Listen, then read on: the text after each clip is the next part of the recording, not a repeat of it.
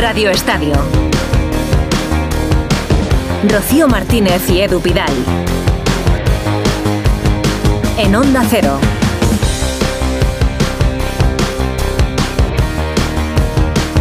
¿Qué tal? Muy buenas noches. Hola, muy buenas noches a todos. Bueno, esperemos que hayáis pasado un buen fin de semana y que nosotros seamos capaces, Edu, de poner el broche de oro ¿eh? al fin de semana de nuestros amigos. Seguro que algunos han disfrutado más que otros, pero en todo caso estamos aquí para el análisis, la reflexión, la pausa ya después de más de 24 horas del clásico y de muchas otras cosas que han pasado el domingo. Bueno, el nombre sigue siendo el de Bellingham, consagrado si no lo estaba ya en ese clásico con ese doblete con el que firmó la remontada del Madrid en Montjuic, pero Acaba de terminar el partido del Metropolitano, el Atlético a la vez, Edu, y ahí nos vamos porque además el Atlético adelanta al Barça en la tabla y se pone a tres puntos el Madrid con un partido menos. Pero ¿qué pasa con la Fórmula 1? Hay dos puntos de conexión. El Metropolitano acaba de terminar el Atlético de Madrid que ha ganado y la Fórmula 1 Gran Premio de México también terminando con victoria de Verstappen. Rafa Fernández, Jacobo Vega, muy buenas. Hola, muy buenas. Si el Atlético gana 14 victorias consecutivas en el Metropolitano, pues fíjate, Verstappen la decimosexta de la temporada para el piloto neerlandés que acaba justo de cruzar la línea de meta bandera cuadros por delante de Lewis Hamilton que le ha arrebatado en la última vuelta la vuelta rápida de carrera, un puntito para el británico, tercero Leclerc y cuarto Carlos Sainz que ha conseguido mantener esa posición que le permite situarse también cuarto en el Mundial, empatado a puntos con Fernando Alonso pero con mejores posiciones en carreras que le dan esa cuarta posición adelantando al piloto asturiano que se ha tenido que retirar en la vuelta 47 de este Gran Premio de México. Ha tenido de todo Jacobo, eh, un accidente en la primera curva de Checo Pérez, del corredor de casa, y después una parada de carrera por otro accidente de Magnussen, ¿no? Sí, sí, ha habido de todo. Ha habido, como preveíamos, ¿no? una salida interesante y luego el accidente muy, muy, muy gordo de Magnussen. ¿no? Se le ha roto una pieza de, la rueda eh, izquierda trasera y, bueno, pues eso ha provocado que se, que se estampase ¿no? contra, mm. contra las protecciones y luego eso daba en teoría una oportunidad para porque se ha reiniciado la carrera desde parado, pero venían muy justos de neumáticos aquí todos los pilotos, no tenían nadie juegos de neumáticos nuevos, con lo cual, bueno, pues eh, ha, ha conseguido conseguido Verstappen eh, seguir en la primera posición. Y luego sí que ha habido un poco de juego por detrás, porque Hamilton ha luchado un poco con Leclerc, que ha habido una, una lucha también entre Carlos Sainz y, George Russell, que al final se la ha llevado Carlos Sainz. Ha estado entretenida en esa zona media de la, de la tabla, ¿no? Lando Norris, que ha hecho una, una gran remontada. Y la pena para Fernando Alonso, que ha tenido que retirar el coche. Mm. Ha cogido, yo creo que eh, ha pasado por encima de, de alguno de los trozos del coche de Checo Pérez en la salida. Y eso, bueno, pues le ha debido destrozar el, el suelo del coche. Sabéis que ahora mismo el 70% de la aerodinámica de, los Fórmula 1 va por el suelo hmm. y si rompes cualquier, cualquier pieza eh, ahí en el suelo, pues el coche, como hemos visto, pues no va ni para atrás. Rafa, Jacobo y Joan Prat también contando la carrera en Radio Estadio. Hola Joan, buenas noches. Hola, buenas noches. Decepción otra vez de eh, Alonso, pues sobre todo. El abandono de nuevo del asturiano y, las evoluciones que no acaban de llegar son involuciones más. Una, una, una, una lástima, una lástima y como tú dices, da la sensación de que tenían que llegar unas mejoras en la última carrera y resulta que estas mejoras aún parece ser que no han funcionado. O hay algún dato que está extraño o algo pasa, pero la verdad es que estamos viendo un Aston Martin que sí ha empezado el año muy fuerte, hicieron un coche muy bueno de inicio, pero que no han sabido uh, mantener el nivel e ir creciendo como han crecido los otros equipos. ¿no? Vemos a McLaren, que hoy ha hecho otra vez una carrera extraordinaria, a Norris, eh, que ha quedado quinto. Uh, vemos a Ferrari, que también ha mejorado. Vemos a, Mercedes, que ha mejorado muchísimo. Está muy cerca ya de, de Red Bull y la verdad es que nos falta este empujón de Aston Martin para poder estar luchando y al menos mantener la posición que tenían, pero en este momento las cosas no, no parecen que vayan bien. Pues victoria de Verstappen, Carlos Sainz cuarto, Fernando Alonso abandono de nuevo en el Gran Premio de México. Rafa, Jacobo, Vila del Plato, un abrazo para los tres. Un, abrazo, la semana que viene a Brasil. A Brasil. Carrera a las 6 de la tarde el domingo y el sprint el sábado a las 7 y media. Qué buenos recuerdos, nuestro Gran Premio de Brasil siempre a los seguidores de Fernando Alonso. Pues esto en Fórmula 1, Rocío. Y en el Metropolitano, como decías. es que lo ha hilado fenomenal, Rafa, ¿verdad? Con las 14 victorias. Exacto. Ha acabado el partido en el Metropolitano y victoria del Atlético de Madrid, Hugo Condés, Jano Mori. Hola, Hugo. ¿Qué tal? Buenas noches, eh, Edu, Rocío, buenas noches a todos. Sí, ha ganado el Atlético de Madrid y son 14 seguidas en el Estadio Metropolitano. La última vez que el Atlético de Madrid no ganó fue contra el Getafe, que empató con un penalti de Nesunal. Eh, dos semanas antes había perdido contra el Fútbol Club Barcelona 0-1 y desde entonces no pierde en este estadio. Es una igual a la mejor racha eh, de victorias consecutivas que tenía el Atlético Madrid desde el año 2012-2013, eh, también con Diego Pablo Simeone, en el final de la campaña 2012 y en el arranque de la 2013-2014 que acabó con el título de Liga. Aquel, eh, bueno, pues la verdad que es una racha tremenda y que es un Atlético de Madrid que ha sido muy sólido y muy solvente en la primera parte, que ha dosificado en la segunda y que al final se ha llevado un mínimo susto con el gol del Deportivo a la vez, pero la verdad que eh, prácticamente no ha sufrido en ningún momento. Y partidazo de Rorro Riquelme, MVP del partido. ¿Y cómo estaba después del partido? Vamos a escucharle. Bueno, siempre lo he dicho, desde, desde el minuto uno que llegué aquí, eh, mi intención es, es la, de, la de sumar, la de aportar eh, para el equipo. En lo que se me dé, si es saliendo de titular, bien, si saliendo desde el banquillo también bien, pero bueno, eh, yo me centro en, en trabajar en el día a día con, con la humildad que tengo y, y bueno, pues aprovechar las oportunidades. Pues así contaban las sensaciones a nuestros compañeros de Movistar. La verdad que menudo arranque de partido ha hecho Riquelme. ¿eh? Partidazo. Edu García, que sigue Ah, que por no aquí. lo hemos saludado, no, claro. no. Perdóname, perdóname, que es que no te hemos saludado. En realidad Si sigue no por aquí, así que se da por a saludado. A ver. Edu, Edu García, tú no necesitas, como diría que él, no necesita presentación. Protocolo, protocolo, Es que se ha quedado ahí con la paradilla y no sabía Edu si, si sí o si no. Ha marcado un golazo. Es que le he contado a los oyentes del Radio Estadio que coincidí con el Rorro el jueves en un. ya lo he oído, ya lo he oído. pero pagó la churri o la hermana o quien fuera, pagó con las monedas. También allí. te digo, Te lo prometo, Santi. el próximo futbolista perdón, que te vea, que se encuentre contigo comiendo en un restaurante, se va a esconder, ¿eh? A Hombre, si le, esconder. le he traído suerte, ¿no? Porque pues soy indiscreto, Eso vale, soy indiscreto. Pero mira, por ahí, por el ahí. chaval me ha visto el jepeto y ha marcado un golazo. Antes de seguir saludando a nuestros contertulios, vamos a poner un poco al día el domingo futbolero, ¿eh? Bueno, los que han estado toda la tarde contigo, que es lo que tiene que hacer la gente. Pero hay gente que se engancha con ahora. Radio Estadio, pues ya lo, se lo saben todo, pero el domingo futbolero arrancó otra vez con Isco en plan estrella. Por ahí va y luego nuestra Sí. El de Arroyo de la Miel. ¿cómo me Eh, Eso, también esto? es un récord de MVPs de la liga para Pues marcó en el 94 el gol de la victoria del Betis ante Osasuna. Ya le había dado una asistencia a William José y lleva siete MVPs ya, ¿eh? El gol de Osasuna lo marcó Raúl García. 2-1 en este partido. Y la verdad que, mira, nadie se puede marchar ya de los campos antes de que pite el árbitro, porque lo de los descuentos está siendo una locura. Los tres partidos de la tarde se han resuelto ahí en el descuento. En Vallecas, el Rayo empate a dos con la Real con un golazo de Bebé en el 91. Se adelantaron con gol de Mumi los locales. Oyarzábal con dos goles. No está mal Oyarzábal tampoco, ¿eh? Uno de ellos de penalti había dado la vuelta al partido, pero reparto de puntos. Final, que está hablando Cholo. Pues No, no, sigue, sigue, sigue. Hacemos Sigo. el repaso. Idéntico resultado en San Mamés, 2-2, con otro gol decisivo en el descuento. De Marcos adelantó los Leones. Fran Pérez y Hugo Duró tornaron el marcador, pero en el 97 Berenguer dejó un punto en San Mamés. Lo de los jóvenes del Valencia es también para destacar, ¿eh? Y nos vamos a ir a Francia luego, Sí. porque se ha suspendido un partido de fútbol, el Marsella-Lyon.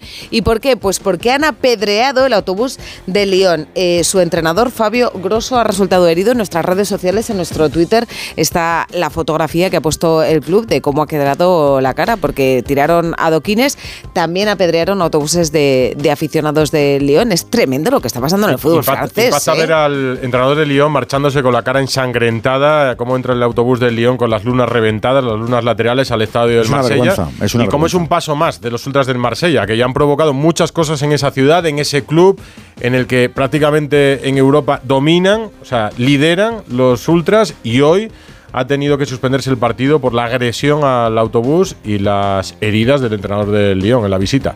Es una vergüenza, de verdad. Una vergüenza, una vergüenza. El fútbol francés tiene un problemón enorme que es incapaz, primero, de diagnosticar y luego, lógicamente, de erradicar, porque si no diagnosticas bien, bueno, es un problema de fútbol, nos pasó el Es- año pasado sí. con la final de la Champions, cuando en Va más allá del fútbol, eso. Claro, efectivamente, cuando, cuando en San Denis, entonces eh, me acuerdo que al día siguiente hicimos una incursión con alguien que está trabajando sobre el terreno, sobre lo que es el barrio de integración, de donde está el mítico campo de fútbol, y es un problema de dejadez, de cero, inver- cero inversión, de dejar que los guetos respiren como tal, de, de orillar los problemas, de, de buscar la no integración. Si tú tienes una ingente cantidad de gente que viene de fuera y van poco a poco levantando muros eh, de aislamiento, tienes un problema enorme, sociológico, cultural, y eso lógicamente ha empapado al fútbol y ha llegado al fútbol.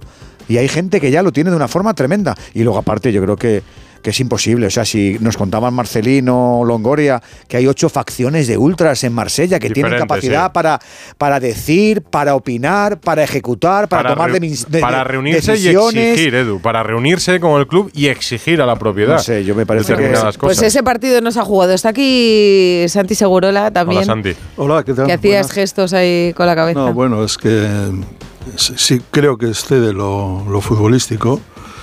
Eh, el caso del Marsella, del fútbol francés, de la sociedad francesa, y es verdad hay un problema ya de comunicación, ¿no? de comunicación cultural, de, de comunicación que excede también la política. Y es cierto que he tenido que ir bastantes veces a- al estadio San Denis. Pues eh, estuve en la inauguración precisamente, se me quedó la pantalla congelada, no pude escribir, porque estábamos a 10 grados bajo cero. Victoria de Francia eh, sobre España con gol de Zidane, un enero del 98.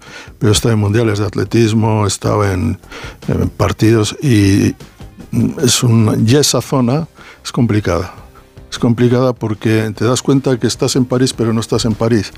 Y, y no estás en París porque quieren que no sea París, porque, te, porque hay esas barreras que no son físicas, pero son, son invisibles que, que han alejado a una gran parte de un país que ha tenido muchos problemas de, de integración, de, de inmigración, porque era una potencia cultural, más luego eh, sale la salida de, de Argelia y todo esto. Y al final yo creo que Francia es un país con, con muchísimos problemas que en el fútbol se notan. Y en el Marsella se nota más porque además de todo lo que habéis dicho, es eh, recaudar. Esta, esta gente recauda, hace mucho dinero con el Es nombre del club. Es un negocio y eso tiene esa- ese toque mafioso que es muy difícil de, de desbaratar. Pero creo que este ya no es una cuestión ni de la federación ni nada. Yo creo que es una cuestión que excede el fútbol y que tiene que intervenir la política, el gobierno, alguien para que esto no suceda. Porque la imagen de Francia, recordad que se van a celebrar los Juegos Sí. Olímpicos allí. Aquí, aquí hemos tenido hemos tenido también algún capítulo de esa pelea de ultras eh, del Betis y Osasuna con una imagen tremenda, una paliza de pues como 10 de estos cafres, eh, a- suponemos que a otro que era ultra también. Suponemos. eh, Vamos a ver, a hablar de cosas un poco Sí. más bonitas porque tenemos aquí a Antonio Sainz. Antonio Sainz, que te habrá gustado el Atleti, ¿verdad? Sí, la primera parte. La primera parte. Primera parte. Si, si me dejáis apuntar una cosa del- de lo que estabais hablando de Francia, no hay que olvidar que recientemente, en cuestión de hace unas semanas, ha tenido que marcharse el entrenador y han tenido que marcharse hasta tres ejecutivos de, de la directiva del Olympique de Marsella por las presiones de los grupos ultras. O sea, ya no es solo una cuestión de que suspendan partidos, de que agredan, de que, de que hayan hecho la barbaridad que han hecho esta noche, sino que están dirigiendo el club. Es que lo dirigen. Yo tengo algunas experiencias de gente, bueno, ha estado Michel, ha estado mucha gente. Yo recuerdo que en la época de Marcelo Bielsa, que por cierto era adorado allí en, en Marsella, pero bueno, algunas cosas que sabía de que yo era, era tremendo, porque había una dirección paralela en el club. Y la, y la y dirección paralela en la que gobernaban más los que no estaban dentro del club, sino los que estaban fuera del Bueno, club. luego nos vamos a marchar a Francia eh, porque tenemos al látigo Serrano que a lo mejor está diciendo, hombre, y de, y de- No, en Francia Ah. no, está un poco más abajo. alguno lo mandaba, Está un poco más abajo, que estará diciendo el látigo, hombre, y de Youth hablaremos algo y también, también hablaremos de Youth hoy. ¿eh? Digo yo, ¿no? De, lo- de las cosas. ¿Qué vamos a hacer, Santi Segurola? Si quieres no hablamos del pichichi de la liga, no sé. Habrá que ver. Hombre, podemos hacer un, un monográfico de no del Olympique de Marsella, sino de la ciudad de Marsella, ¿no? Que, que es una excede al propio club, es una ciudad podrida. Mira que es bonita, ¿eh? La mucho, ciudad, preciosa, escarpada, es una ciudad. Sí, pero, pero el tráfico de heroína desde muchísimos años eh, convierte el puerto en, en- en un nido de víboras. O sea, Marsella no es una ciudad agradable para estar y, y mucho menos para jugar al fútbol. Pero por lo menos eso, tenemos, podemos hablar de Bellingham y al menos los madridistas sonreír. Eso sí, como se constipe, como se le rompa un dedo del pie como se le ha roto a Chamini, eh, se viene el ap- el apocalipsis. Látigo Serrano, Edu García, Santi Segurola y Antonio Sand en este último tramo Y el de espíritu Radio de. Bellingham, ¿eh? que también está pululando. Y Hugo Condés en el Metropolitano y también Jano Mori. ¿Empiezan a salir protagonistas o no, Jano? Buenas noches. Hola, ¿qué tal? Buenas noches, Edu, Rocío. Hola. Sí, estás ahora mismo eh, Luis García compareciendo en rueda de prensa. Eh, salir un momentito de aquí para no molestar a los compañeros. Bueno, pues decía Hugo ese récord, ¿no? De 14 triunfos consecutivos en Liga como local y sexta victoria consecutiva. ¿eh? Desde la derrota 3-0 en Valencia, el equipo parece que fue un momento de un punto de inflexión y está cogiendo una regularidad que le tiene ahí en el podio de la Liga con un gran Morata que está al nivel de los más grandes de Europa.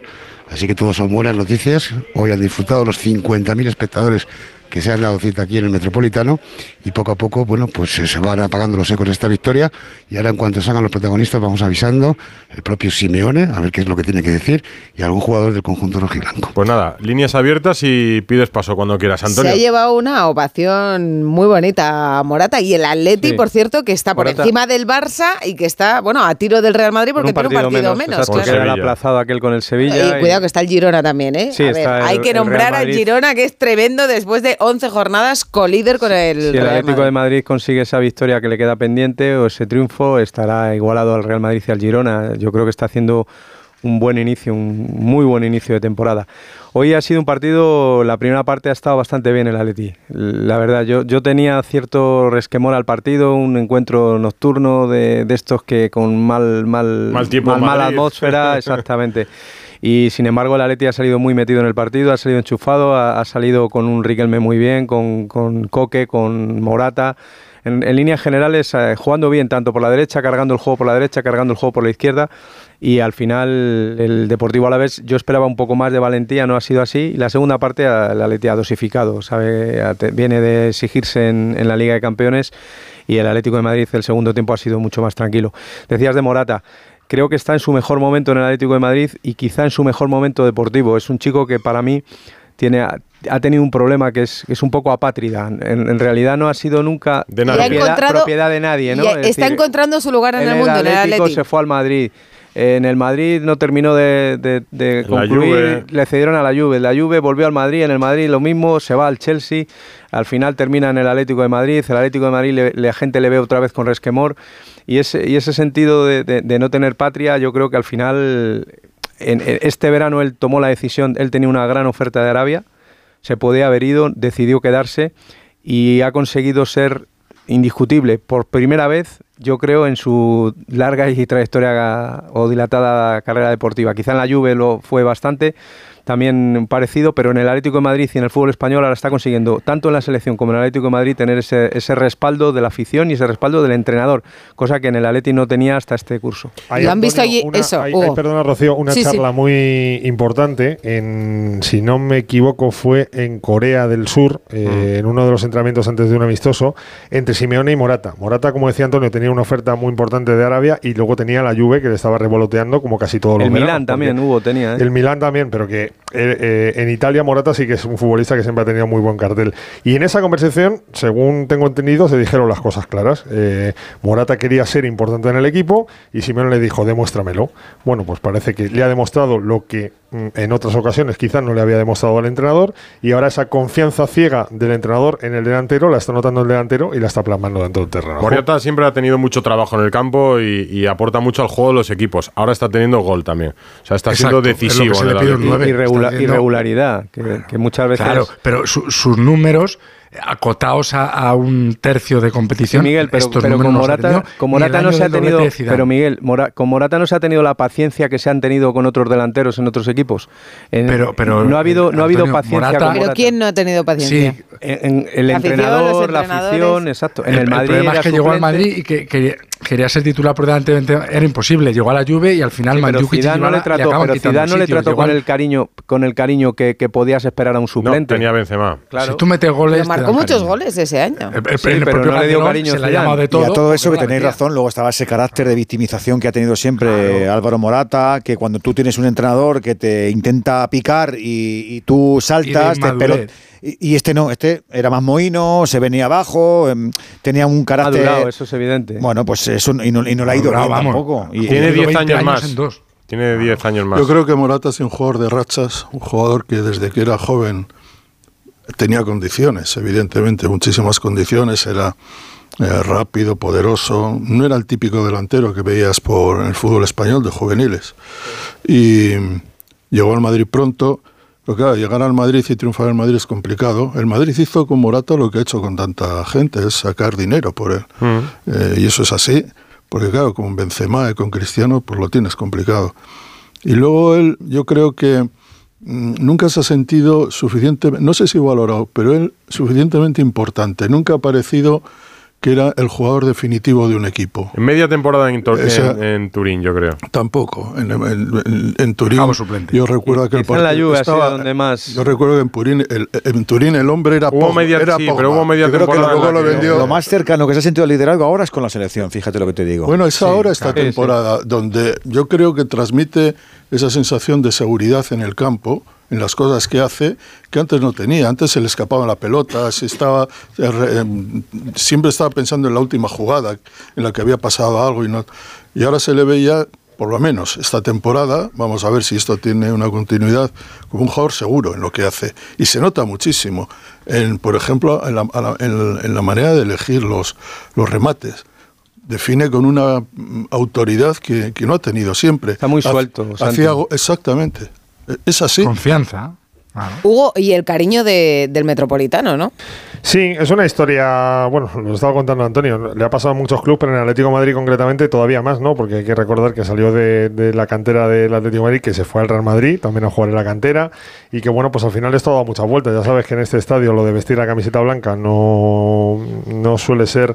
eh, Con, a- con fa- algunos. No le des tantas con, vueltas. no, con algunos, con Marcos Llorente y con Juan Fran no, No, a ver, sí, pero... Sí, le dieron al principio, sí. Sí, al principio sí les da. Luego, luego ya la gente cambia de, de parecer, pero que con Morata... Incluso se ha al pobre jurado que le llamaban el cervatillo. Sobre todo porque, sobre todo porque eh, en ningún momento Morata ha tenido el, el nivel o la- la- el momento futbolístico como el que tiene ahora, evidentemente. Es que Yo recuerdo, o sea, recordáis, para mí una imagen icónica es el mítico partido del Liverpool marcando el 2-3 y pidiendo perdón el tío. 2-3 y pidiendo, o sea, quiero decir, eso te habla de, de lo que era Morata con la afición del Atlético de Madrid. Bueno, pues yo creo que ya, eh, bueno, pues la afición del Atlético de Madrid ha visto que el tío lleva varios años aquí, que quiere defender esta camiseta, que lo está haciendo fenomenal y es verdad que, por ejemplo, el aplauso de hoy o la ovación de hoy es el premio a un futbolista que, que, bueno, pues que está en su mejor momento y que quizá por primera vez, como decíais antes, encuentra su sitio en, en- en su trayectoria futbolística. Es la temporada en la que Atleti puede aspirar a algo, que lo pregunto mucho y Yo siempre, siempre te digo la, lo mismo. La plantilla del, del Atleti es corta, no da para... Pero es que eh, el Atleti, cuando el Madrid y el Barça son... Están, digamos, en un 7, que no están ninguno de los dos en un 10 ni Ahí parece que lo vayan a estar. Es cuando el Atleti tiene una oportunidad. De momento está aguantando. Está aguantando, lleva 10 jornadas y lo está haciendo bastante bien en, en el inicio. Yo lo que le pido al Atlético es disputar el campeonato. O sea, por lo menos que en el mes de octubre, que en, en enero, que en febrero no se caiga de, de las opciones por pelear la liga. Ya no digo ganarla, ganarla es otra historia, pero al menos pelearla. Estar ahí. Eh, exacto. Y, y no como por ejemplo pasó el año pasado, que en octubre este, el equipo estaba deshecho y eliminado de la Champions y fatal en la liga. Y luego sí, hizo una gran segunda vuelta, pero claro, solo jugaba una competición. Yo lo que creo, y, y en eso creo que tiene armadura suficiente Simeone, es para, para por lo menos llegar a marzo con opciones. Luego ya veremos qué sucede, pero por lo menos en marzo estar ahí. Mm. Yo creo que va a influir también Y lo que pasa de en lo diciembre en la Champions. Antonio, ¿eh? para, para mí hay un contexto que le va a favorecer mucho al Atleti, que es la guerra titánica que vivimos en la cuestión arbitral. Y me explico. Cada vez que un árbitro favorezca al Madrid, si eso ocurre, comunicado, ya sabemos, no se puede competir. Cada vez que un árbitro favorezca al Barça, de hecho, va, a ser difícil que con la sombra del caso Negreira favorezcan al Barça y el Atlético ahí poquito a poco a lo suyo, pues como las dos ligas que rascó, una que si Mateo no sé qué, otra que si y para adentro. O sea, yo creo que ese contexto arbitral de guerra total le va, a, le va a acabar beneficiando al Atleti. Eso, y si Bellingham se pierde cinco partidos de aquí a final de temporada, puede ser campeón muy, muy factiblemente. A mí, llámame ingenuo, pero poner la el acento sobre los árbitros en una temporada me parece excesivo. Yo creo que el Atlético de Madrid podrá ganar la liga si juega como ahora, nada más. Si juega, eh, y creo que eh, hasta ahora lo está, está demostrando que puede competir con el Madrid. y el Barça. Creo que está diciendo Jano por debajo sutilmente que sale el Cholo Simeone a la sala de prensa. Jano. Sí, aquí está, se sienta en el auditorio. Primera pregunta, vamos a pedir turno. Si el gol de Riquelme, el de Morata, la asistencia de Coque, cómo ha entrado luego Correa, cómo ha entrado eh, Marcos Llorente, la gente que ha venido hoy al estadio. No sé con qué te quedas del partido de hoy. Bueno, la verdad que nombraste muchas cosas importantes. Primero, el, apoyo y el, y el acompañar de casi todos los partidos, todos los partidos con el estadio lleno. La verdad que es maravilloso. Eh, todo lo que nos está pasando en casa eh, tiene un factor importantísimo en nuestra gente y está claro de que esa energía y esa seguridad que nos transmiten desde la grada, los chicos la logran transmitir en el campo de juego, no es casualidad esto que le está pasando al club, porque es algo que se lo gana la gente y obviamente nosotros desde nuestro trabajo en el terreno. Eh, el equipo hizo un partido muy bueno, muy bien controlado, yo creo que hasta el minuto 70.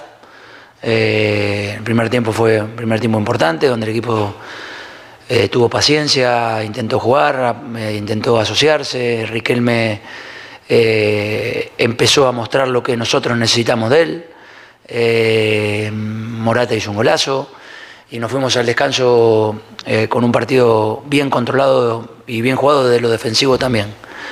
En el segundo tiempo, bueno, el segundo tiempo empezó más lento, parecía que se hacía un poco largo el partido. Obviamente el Alavés no cambió y no varió su camino para intentar entrar en el partido y nada, en el final creo que no gestionamos de la mejor manera los últimos minutos y esa, la, la gente que entró en el final del partido creo que no pudo haber dado más como en otros partidos nos han dado y esta vez no fue tanto como en otros partidos. A la izquierda, Jano. ¿Qué tal, mister? Alejandro Mori, en directo para Radio Estadio Noche de Onda Cero. Ese es el nuestro. Desde la derrota en Valencia, el equipo ha ganado seis partidos consecutivos en el Campeonato Nacional de Liga. A pesar de las bajas que habéis tenido, el equipo se ha sujetado bien y ahora está recuperando jugadores. ¿Crees que ese- este año ha encontrado el objetivo, esa palabra tan demandada por ti en ruedas de prensa como es la regularidad, fundamental para competir, para luchar por el campeonato? Bueno, creo que estamos manejando una situación que no es fácil en fútbol, muchos partidos, muchas competencias, siempre rivales obviamente complejos. Y, el grupo está respondiendo muy bien, el grupo está respondiendo muy bien y nos permite tener esta eh, situación la cual estamos atravesando, que hay que cuidarla, porque cuando la tenés hay que cuidarla. Y nosotros necesitamos seguir trabajando para cuidar el momento que tenemos. A la derecha, Nacho. Sí, por aquí, eh, Diego Pablo, Nacho Serrano, Telemadrid. Hablabas de, de la comunión equipo-afición. Qué diferente este escenario al de hace un año en esa primera vuelta, con ese clima enrarecido, en la grada, división entre una parte y otra de, de la grada de la afición, y ahora esa comunión perfecta que también ayuda a entender esa racha espectacular histórica de 14 seguidas en Liga, 15 contando la de la Champions. Y creo que hiciste una pregunta con respuesta, porque explicaste todo vos mismo. Así que yo creo que el momento, como lo dije en la primera pregunta, si no me equivoco, eh, esto es de todos. Esto no es eh, solamente de la gente, de, de los jugadores, de todos. Hay un empuje, hay una energía, eh, hay una se vibra. El estadio vos lo ves lleno, es extraordinario. La verdad que es un lindo momento que lo tenemos que cuidar nosotros, los aficionados y toda la gente que trabaja en torno a- al equipo y, y a la afición. Simeón en directo desde el Estadio Metropolitano después de la victoria del Atlético de Madrid. 50.009 personas había, ¿no? 50.000, sí, sí. 50.009 Hemos fallado habéis por nueve. contado. En No, un, di- pero en un en, día una tarde, hoy, en una tarde mala, y por favor, quien ponga los horarios, el Atlético de Madrid B no puede jugar prácticamente a la misma hora que el Atlético de Madrid, que tenía partido a las 8 Majadahonda ante el Mérida, que ahí sí que ha debido caer durante el partido, porque no sé si vosotros os habéis, os habéis librado, pero esto no puede ser. Parece ser que es eh, la organización de televisiva de Mm. La Primera Federación. pero no puede ser. Ya, no puede pero- ser. Pero las televisiones ordenan y mandan, Rocío. No, las televisiones cada una miran por lo suyo. Y igual tampoco hay comunicación de baloncesto y de fútbol. Y ha habido Eh, ya, ciudades. pero, pero una cosa es las televisiones de los partidos de la Liga, de la Champions y así, pero no sé si se mueve tanto dinero en las televisiones eh, de la primera red. Pues ya has visto. Es, es el que se mueve. ¿Has visto que, que Si de, la fra- poco, ¿has visto que de la pues- franja el domingo que había han ido a ir a, a la misma? Pues, pues no, es verdad que hoy era un día para quedarse en casa, pero mira, 50.000 personas han ido al que Metropolitano. no está nada mal. El Atlético de Madrid, como decimos, es tercero, eh, 25 puntos y un partido menos. A tres del Girona y Real Madrid. Si gana el aplazado con el Sevilla, empataría, aunque queda y sí, a la respuesta, antes de que dierais paso a Simeone, sí que el primero que lo dijo aquí fue el propio Álvaro Morata. La palabra título se puede conjugar sin ningún tipo de problema en ese vestuario sin que aparezca la línea de la curva. No es verdad. Yo creo que el Atleti puede estar en una temporada como esta. Ahora faltaría Ah. lo que decía precisamente Jano en la pregunta, regularidad. es lo que necesita el Atlético Pero eso, eso no se lo vamos a oír al Cholo, ¿eh? Muchos jugadores.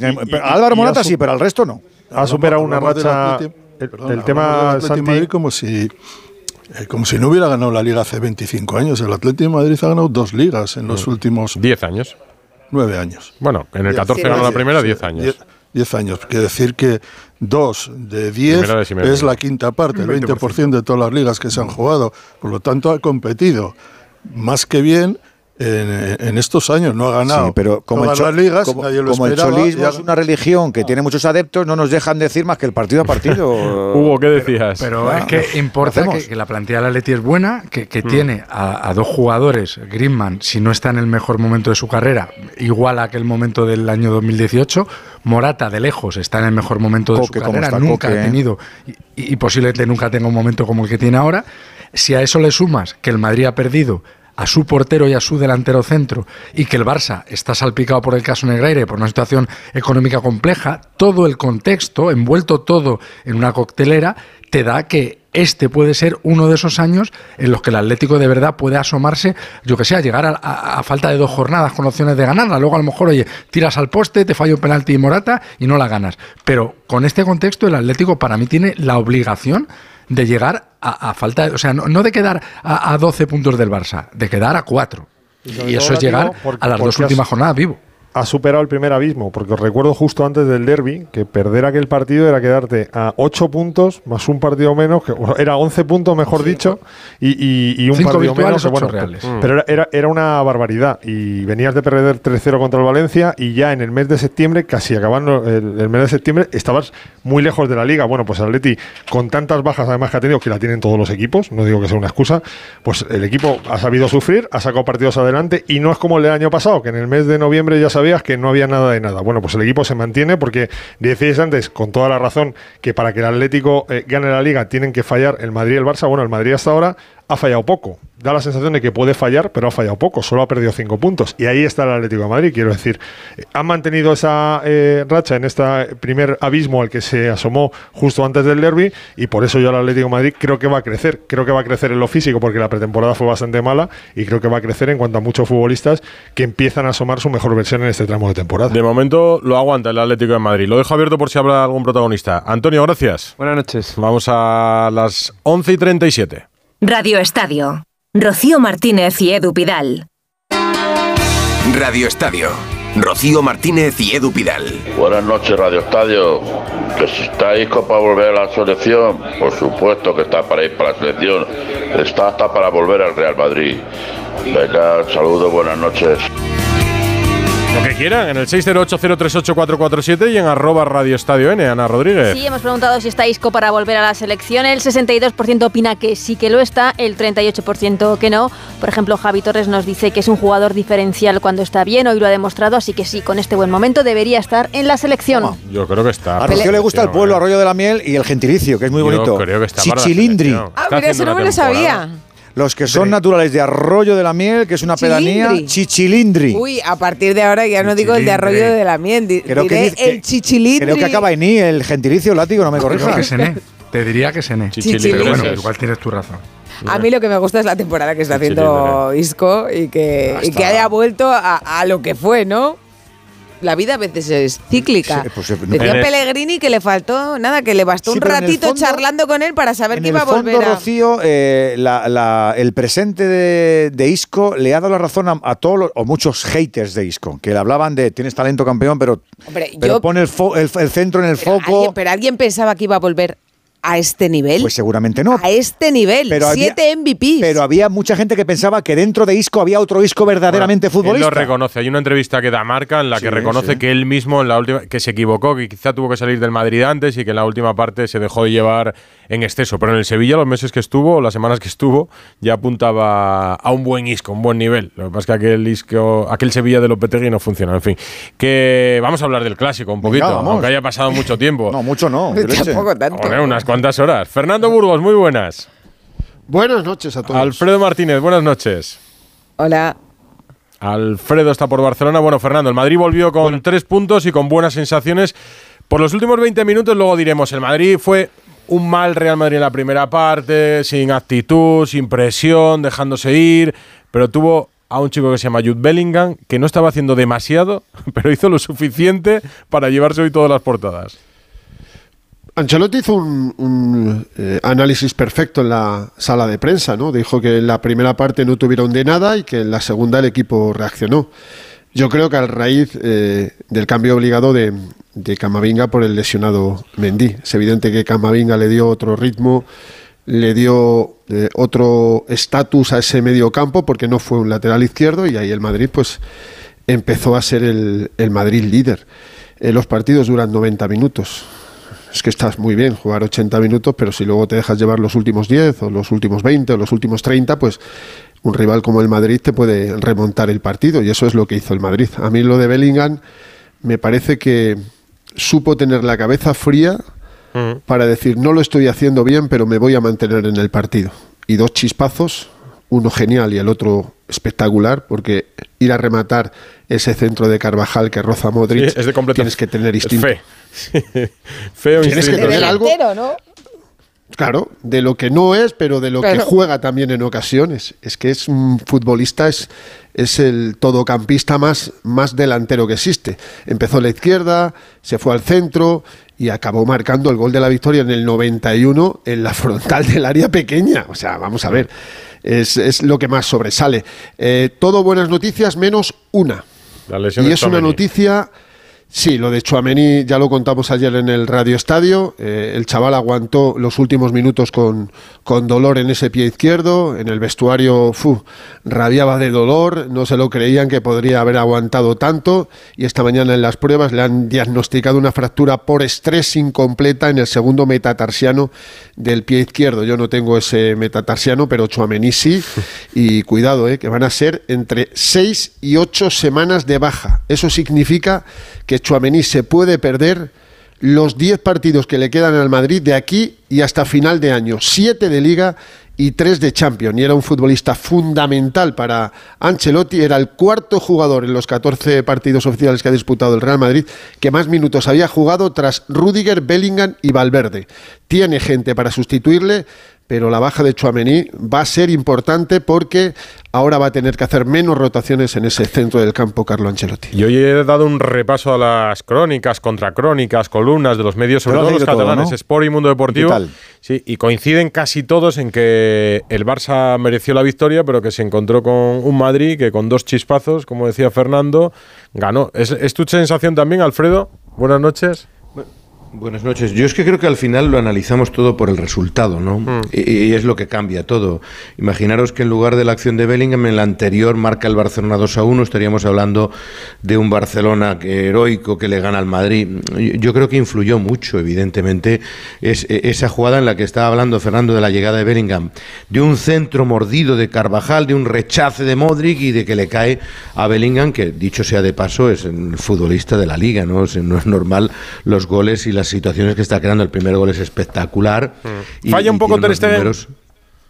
En el primero sí, primero sí. para mí en el El primero primero, sí, sí. ¿no? Un- un poquito, o sea, a pesar de que, pero, o sea, a pesar de que es un buen chut, ¿eh? Pero es muy buen chut. Ese balón va muy Sí, fuerte. pero la mano cambiada La pierna, la pierna que pone Pero hay muy buenos hace hay una muy mano buenos churrocíos que los sacan los porteros. O sea, hay muy Ya. buenos disparos. De hecho, Kepa, hay un buen chut de Pero es Araujo más que lo acierto de Kepa. Bellingham que desacierto de Ter Stegen, ¿no? Bueno, es muy bueno, pero él, él- Bueno, ah, bueno. ah. yo creo que él piensa que va a controlar esa pelota. Yo creo que también, Sí, que y cuando, y, cuando, y, y cuando quiere darse cuenta, tarde. la pelota Es un cañón. Sí. No, el, el- Sí, además a esa tiro es distancia, que tremendo, son 20. desde luego. Pero, no, pero que él, lo que tú dices, que él, él cree que la para y luego mide mal, yo creo que la tensión Mide, de la mano, de y, mano. y le troncha los dedos. Sí, sí. Esa es la sensación. Claro, tú, tú aíslas las dos jugadas y dices, bueno, si el- eh, ¿cómo es que se le ha ido el partido al Barça, no? Pues se le fue, se le fue porque en, en la- en la segunda parte eh, eh, en- el cambio de Mendy, la entrada de Camavinga es fundamental en el juego. y la de Modric, Re- re- tanto más.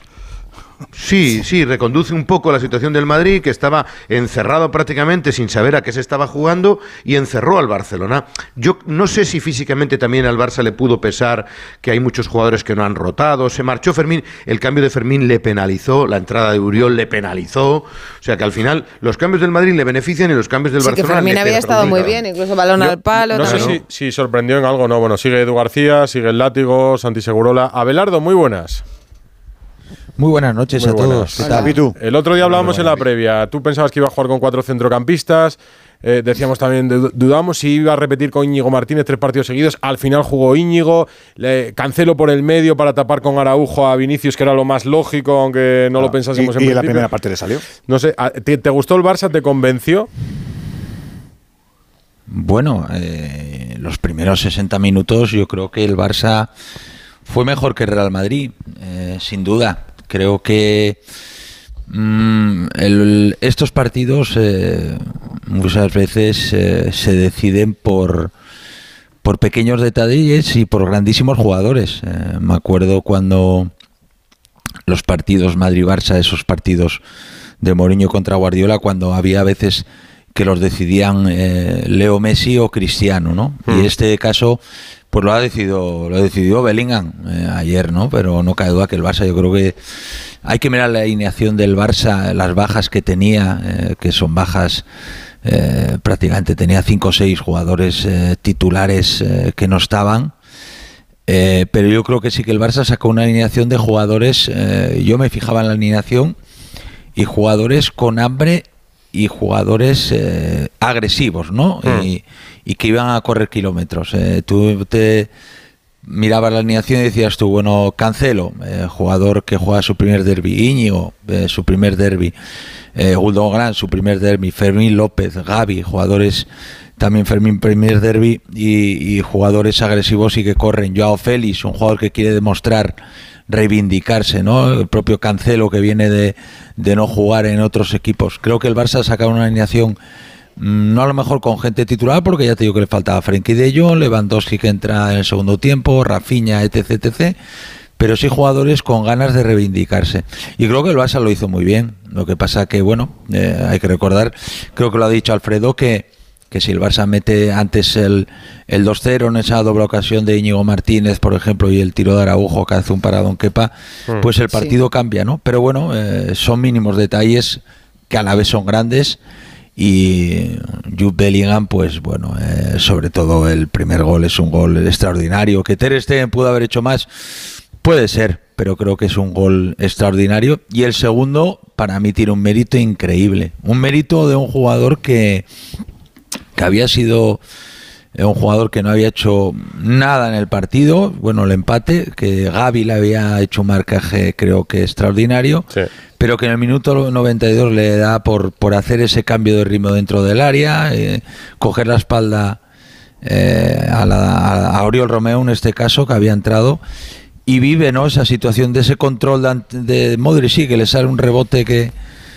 que, que tiene suerte, pero él está ahí, ¿no? Buscando en el minuto 92 eh, estar detrás de Íñigo Martínez y, y desnivelar el partido. Y a Feliciano López, ¿cómo se le ha quedado el cuerpo después de ese clásico, de esa remontada a lomos de Jude Bellingham? Hola, Feli. ¿Qué tal? ¿Cómo estáis? Hola. Pues bien, a ver, tampoco fue el mejor de los clásicos. A mí no me gustó mucho el partido, la verdad. Eh, no sé, me- me- fue un poco aburrido durante muchos momentos. No, no se vio tampoco mucho fútbol. Yo creo que el gol del Barça fue un error clarísimo del Madrid, le sorprendió y luego el Madrid no tuvo tampoco mucha capacidad de reaccionar, la verdad. Fue un partido un poco...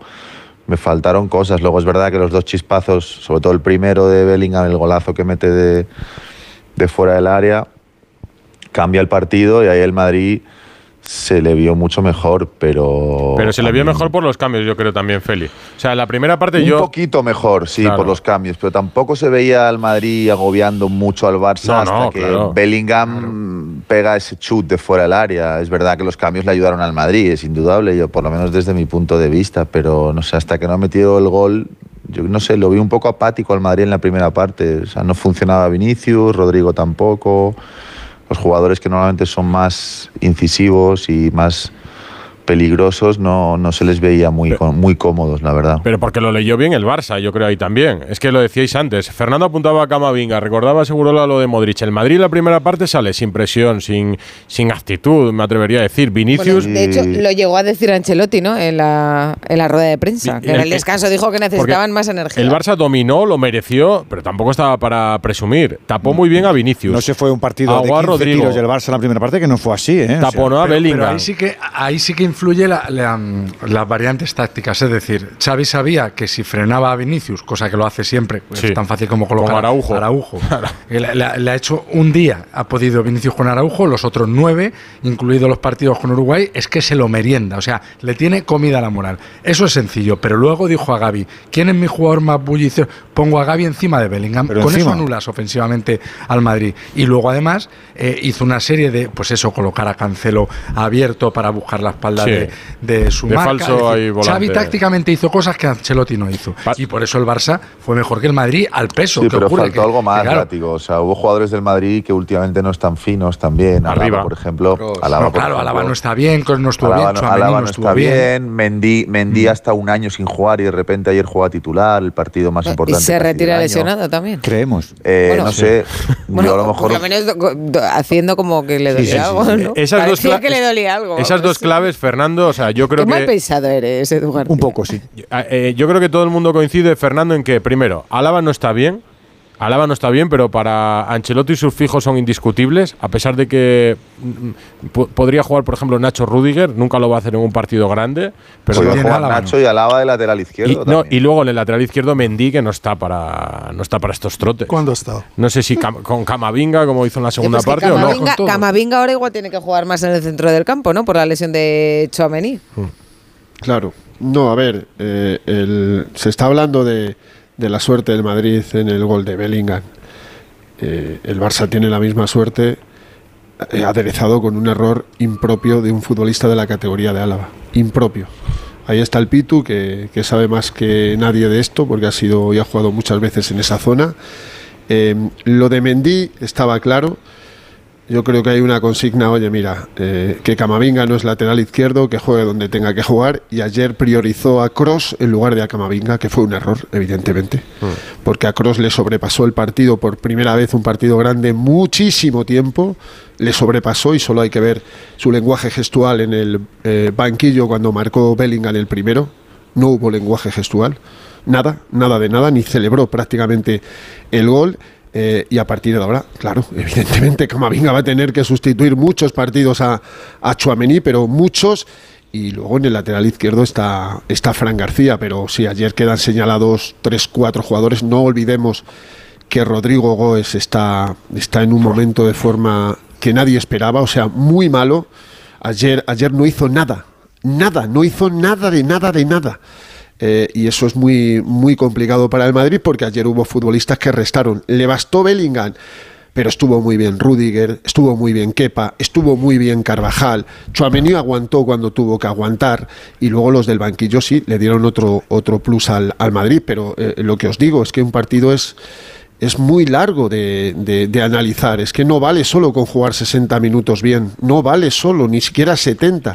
Es que el rival y un rival como el Madrid te puede penalizar en cualquier momento. Un segundo, un segundo. Ahora vamos, ahora vamos a seguir a- hablando porque están Jano y Hugo, que nos El han dicho que ha hablado Riquelme y aparte, pues hombre, Tendrán ganas de irse casa, que ¿no? retirarse Sí. en algún momento. Eso sí, escuchando Radio Estadio de Noche. ¿Qué ha dicho Rorro? Bueno, pues se acaba de terminar la rueda de prensa de Riquelme, que estaba radiante, ha dicho que estaba muy feliz, que ha marcado su primer gol en el Metropolitano con la camiseta del Atleti, porque ya hay que recordar, lo hizo con el Girona. Además nos ha contado que los celebra siempre los goles haciendo un gesto con la mano, que en el lenguaje de señas significa te quiero y que se lo dedica a su familia siempre. Ha hablado muy bien de sus compañeros, sobre todo de Morata, que dice que tiene una calidad impresionante, no solamente como jugador, sino como persona y que le ha ayudado mucho. Y bueno, pues todos son buenas noticias el Atlético Madrid en este último tramo de temporada. Quería deciros que además, hay, aparte de todo lo que habéis comentado antes, creo que también hay que poner en valor que la defensa está funcionando. Es el equipo, creo que mm, el segundo menos goleado de la liga después del Real Madrid. El Real Madrid ha encajado ocho goles, el Atlético Madrid nueve. Y a partir de ese cimiento, con la calidad que tiene arriba y el talento, pues puede hacer cosas como las que está haciendo, evidentemente, ¿no? Y yo os quiero destacar una cosa que no es habitual en el fútbol, que es la autocrítica. Luis García Plaza salió a la rueda de prensa y ha dicho, hoy el resultado ha sido corto para los méritos que ha hecho el Atlético de Madrid. O sea, que, Y eso que repito, no es no es muy habitual. El Luis García sí, que es un tío muy honesto, pero no suele ser habitual en el fútbol. Bueno, y eso que ha, ha terminado apretándole a la vez. Pues muchas gracias, Jano Hugo. Un abrazo, Abrazo para los para dos. chao. Adiós, Rocío. El Deportivo Oye. a la vez décimo séptimo, nueve puntos. Y no Alfredo, ¿pero qué pasa? ¿Que no estaban suficientemente enfadados los futbolistas No, del Barça? ¿Qué dijo Gundogan? Sí, antes que quería apuntar es verdad lo que decía Fernando, que, en, el, primer gol el, Madrid sale eh, perjudicado con el rechace de Gundogan, pero no hay que olvidar las oportunidades claras que tienen Fermín, que tira el palo, Íñigo, que remata el palo, eh, Araujo a la salida del que tiene que salvar Kepa. Es decir, Mm. que hay ciertas oportunidades que, que- que ahí penalizan al Barcelona. Que en el cómputo global, tú le dices a un madridista en el minuto 60, firmas el empate, bueno, firma el empate y hasta una derrota mínima. Yo creo que lo firmó el Barça también cuando marcó Bellingham, ¿no? El primero. No, yo creo, yo creo que en la recta final el partido entra en la locura. A mí me da la sensación de lo, que los 10 últimos minutos que hay un intercambio de golpes puede pasar de todo.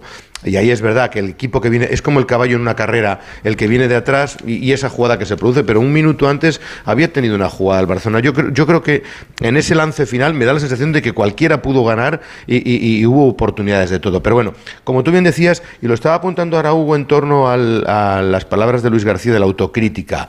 En, en el Barcelona, yo creo que quizás silbanándolo con, con esto que estamos diciendo de las oportunidades y del merecimiento a lo largo del partido, cuando se marchó al vestuario vimos las lágrimas de Gaby, no sé si visteis en televisión Sí. las imágenes de Gaby que parece que está como Sí, llorando sí. al acabar el partido, pero en líneas generales había una sensación de autocomplacencia, decir, bueno, lo hemos dado todo, hemos merecido más, no ha sido Hemos una derrota dolorosa o grave. Sí, hemos competido. Y, y- y cuando llega al, al túnel de vestuarios, llega Gundogan al acabar el partido y en las televisiones un futbolista que viene del Manchester City, que acaba de ganar la Champions, que tiene una mentalidad ganadora, que me dicen que también ha hecho este tipo de declaraciones en Alemania cuando han perdido algún partido, hace estas declaraciones. I have to be honest, not as much as I wish. Quiero ser honesto, pero no tanto como quisiera. You know you can Cuando perform sabes better, que puedes hacerlo mejor en ciertos casos y no reaccionas. And you just don't react. And, um, Hay que dar un paso adelante muy grande. huge step in that, otherwise, Si no, uh, el Real Madrid e incluso el Girona se nos van a escapar. No vine aquí para perder este tipo de partidos o que se abran estas brechas. Tengo responsabilidad como jugador veterano para no permitir que estas cosas pasen. Debemos ser más resistentes. We need resistance. Pero luego, luego decía que, que había entrado al vestuario y que, que- que había esperado más enfado de, de sus compañeros. Esto, esto quiere decir, Pitu, por ejemplo, que lo que no tenía que haber hecho el Barça era eh, esperar el empate. O sea, que tenía que haber sentenciado con el 2-0, más o menos. ¿Tú lo imaginas a Gundogan diciéndolo nada más entrar en el vestuario? Eh, bueno, a ver, no lo sé, no lo sé lo que habrá hecho Gundogan al entrar al vestuario. Yo creo que es una forma también de motivar a sus compañeros, ¿no? De decir, a ver, eh, eh, hemos perdido un clásico y un clásico no es lo mismo que perder contra Sasuna, ¿no? Por ponerte un ejemplo. Y es la verdad. yo creo que con Barça Madrid, Madrid Barça es algo más, algo más que tres puntos. Yo pienso que el Barça precisamente con el 1-0 a favor y, y después con el 1-1 que no sé quién ha dicho que el partido se ha vuelto un poco, un poco loco y con, y con toda la razón. Creo que ese tipo de partidos al Madrid le viene de, de fábula. El. Madrid es el mejor equipo que, que hace ese tipo de partidos de transiciones, de, jugar con espacios a la espalda de, de los defensas, que haya eh, jugadas de 4 contra 4, de 3 contra 3, eso es el partido perfecto con- para, que, para el Real Madrid. Cuando, el Real Madrid ha tenido, sobre todo el primer tiempo, cuando el Barça replegaba rápido y tenía que atacar a una defensa ya posicionada, el, el Real Madrid, eh, Vinicius, Rodrigo, son jugadores que, no, que se desenvuelven peor eh, contra una defensa organizada, ¿no? Eh, pero bueno, yo creo que, que el Barça ha hecho un, un gran partido, pero sí que es verdad que, que estoy de acuerdo con Gundogan una cosa, que, que no sé lo que habrá pasado en el vestuario, ¿no? Pero sí que es verdad que, bueno, eh, el Barça creo que tiene que mejorar en el sentido de hacer autocrítica y decir, bueno, sí, sí, hemos competido, pero, pero íbamos 1-0 y, y no te puedes dejar ganar el partido tan fácil, ¿no? Eh, yo creo que puedes empatar porque tienes el Real Madrid enfrente, pero no ganar 1-0, tener oportunidades para ponerte con 2-0 y después no sacar ningún punto. Hay compañeros en Barcelona que se han catalogado lo de Gundogan de rajada, a mí no me lo parece, me parece que es un acto de cierta sinceridad de un tipo que vive el fútbol así, que no es la primera vez que lo hace. Ya, Me no sobra- deja- eso no deja muy bien a sus compañeros, Me- ¿no? me sobra Yo la- soy el que más se enfada de Me todo. sobra la frase de yo no vine aquí para perder partidos como este, a mí esa frase me, sobra, no, ha sentado mal, ¿eh? pero- no, no ha sentado mal Edu en el vestuario. No, no hablo del ¿eh? vestuario, hablo de la prensa. Yo es que el vestuario no lo conozco. No, no, te digo, pero que te quiero decir que, que no, que no ha sentado mal a la hora de, de ser recibido. Hombre, es una rajada en el sentido de que no estamos acostumbrados a que nadie se salga del libreto. Efectivamente, pero es- Alfredo, precisamente- perdón, perdón, perdón que os interrumpa. Yo a mí eh, no me parece rajada si él, a ver, si él lo dice en el vestuario no me parece rajada. Me explico, si tú en el vestuario llegas y lo dices y Pues dices, parece que no le ha dado eh, tiempo, pero eh, no pero dado qué- tiempo. Bueno, bueno, pues eh, No, no, digo que si no lo hace haya las dicho declaraciones después. acabar no, creo- no- no creo que lo haya pero- dicho antes. Pero me refiero después, cuando llega al vestuario y dice, eh, eh, yo veo esto, no sé, yo las declaraciones no sé cuándo las hace, si- eh, me imagino que las habrá hecho después de ducharse. pasar Sí, por el- estaba- estaba ya vestido y vale, duchado, entonces, Pitu. a eso me refiero. Entonces, si él en el vestuario ve eso y lo dice, y dice, eh, pero ¿qué pasa aquí? Parece que hemos perdido un partido más, que para que no nos afecta perder tanto, y después lo dice en la prensa, no me parece rajada. Sí que me parecería que no haya dicho nada en el vestuario y que después lo diga en la prensa. Eso a mí como compañero sí que es no cierto que a mí no me parecería bien. Pues pues entonces yo como compañero No, pero vamos a ver una cosa. Lo- a mí me parece muy bien, las- a mí me parecen muy bien las declaraciones porque demuestran ambición. Es decir, oye, yo no me conformo, juego de maravilla, pero pierdo no me conformo porque algo hemos Pero hecho mal para no en- ganar. en de eso, acuerdo. eh, pero te- te- termino Edu, te- termino Edu. Eh, pero, pero evidentemente ahí te tienes que meter en el saco y dices, yo no he venido aquí para perder estos partidos. No, tú no has venido aquí, pero tú eres una de las estrellas entre comillas del equipo y tampoco has, has marcado un gol de rechace, Sí, la pero primera tampoco parte has sí, conseguido que el equipo no. ganara. Pero en eso Por eso te digo que tampoco, tampoco has conseguido ganar el partido tú. El mensaje de Xavi va también un poco por esa línea, porque hablaba de que había sido un mal resultado, pero que con muy buen juego. O sea, sí que quería poner en valor lo que había hecho el Barça. la- a mí la Pero palabra que, Xavi sí que estaba enfadado. a mí la palabra que se me clava de Xavi nada más terminar el partido es resultado injusto. O sea, de verdad, yo no sé, será porque tenemos, soy muy fino yo con el lenguaje, pero injusto. Injusto porque ha habido gol in- eh, eh, ilegal, eh, ¿por qué injusto? No, porque consideran que el Barça dominó durante más minutos pues y tuvo ocasiones para haber sentenciado. Sí me parece inmerecido, va un poco en ese si, sentido. Si esa palabra se la calzas eh, nada más llegar al vestuario. No, a- pero a yo- yo te decía antes pues que repasando la prensa, Llega, tú- esa, co- llega, llega esa displicencia del hablaba Alfredo. Tú lees, por ejemplo, la portada del Sport hoy y dice frustrante. El Barça se dejó remontar el gol inicial de Gundogan con un doblete de Bellingham. El Pon- equipo de pon- Xavi dominó, pero fue incapaz ponte- de rematar al Real Madrid y se esa portada, portada, y en vez de en amarillo frustrante, pon injusto. ¿Tú qué hubieses pensado? No, pero es que las crónicas sí empiezan así. Pero, pero te hablas de la portada, te estoy hablando de una portada de en la palabra. Tú imagínate que en el diario Sport, Mira, en vez de poner mira, frustrante, mira, hubiese puesto ha- injusto. Ha corregido, ha corregido látigo y me parece que inmerecido es más que injusto, Sí, vale. sí, yo creo que fue inmerecido, Pero, bueno, pero es un poco, pero es un poco esa línea, ¿no? Es decir, el Barcelona no mereció perder el partido. Yo Y creo que no. La, la justicia. Lo que pasa es que los partidos no se merecen, se tienen que ganar, ¿no? Que es el Exacto, tema. claro. Y el duelo- Que luego dicen, no, es que el fútbol me debe, no, el fútbol no te debe nada. Lo que hay que hacer es, cuando tienes la ocasión, no tirarla al poste y meterla dentro. Y- pero, pero claro, cuando tú analizas el partido eh, en su conjunto, más allá del resultado, que es lo que marca, eh, pues eso, quién suma los puntos o quién levanta un, título, a mí me parece que el Barça hizo más méritos colectivos que el Madrid. Y desde luego, si el Barça eh, tiene a un tipo como Bellingham, posiblemente pues se decanta el clásico antes. Pero claro, al final, cuando es que esos jugadores en ese tipo de partidos, eh, lo, lo explicaba antes el Pitu, es que son cruciales porque son partidos que es tirarla al poste o tirarla para adentro. Y no, te, no vas a tener, el día de las palmas vas a tener 20 veces. Y entonces tienes a Higuaín, haces 19 postes y en el número 20 metes el gol. Pero es que el día del Madrid no tienes 20. Y eso, eh, por eso, al final, esos jugadores valen 100 millones. Bueno, el duelo musical está claro que lo ganaron los Beatles ante los Rolling, que, estaba, que estaban ahí. Eh, he escuchado que alguien decía en Radio Estadio, Edu García, que Bellingham está haciendo madridistas. Es que fíjate cómo terminan las entrevistas. Buenas noches, amigo. ¡A Madrid! Porque, Feli, ¿tú cuánto has hablado de Bellingham desde que ha terminado el partido? No, a mí Bellingham me encanta, pero no por el partido de ayer. O sea, al final, a mí me encanta. Yo siempre, creo que lo he comentado aquí algún día que hemos hablado. A mí me parece el, el jugador del momento en el, en el mundo. Por su. Y sobre todo, aparte de todo lo bueno que es, es por su, por su forma de, de entender el juego, su inteligencia en el campo, su madurez, parece que el chico lleva cinco o seis años jugando en el Real Madrid al máximo nivel.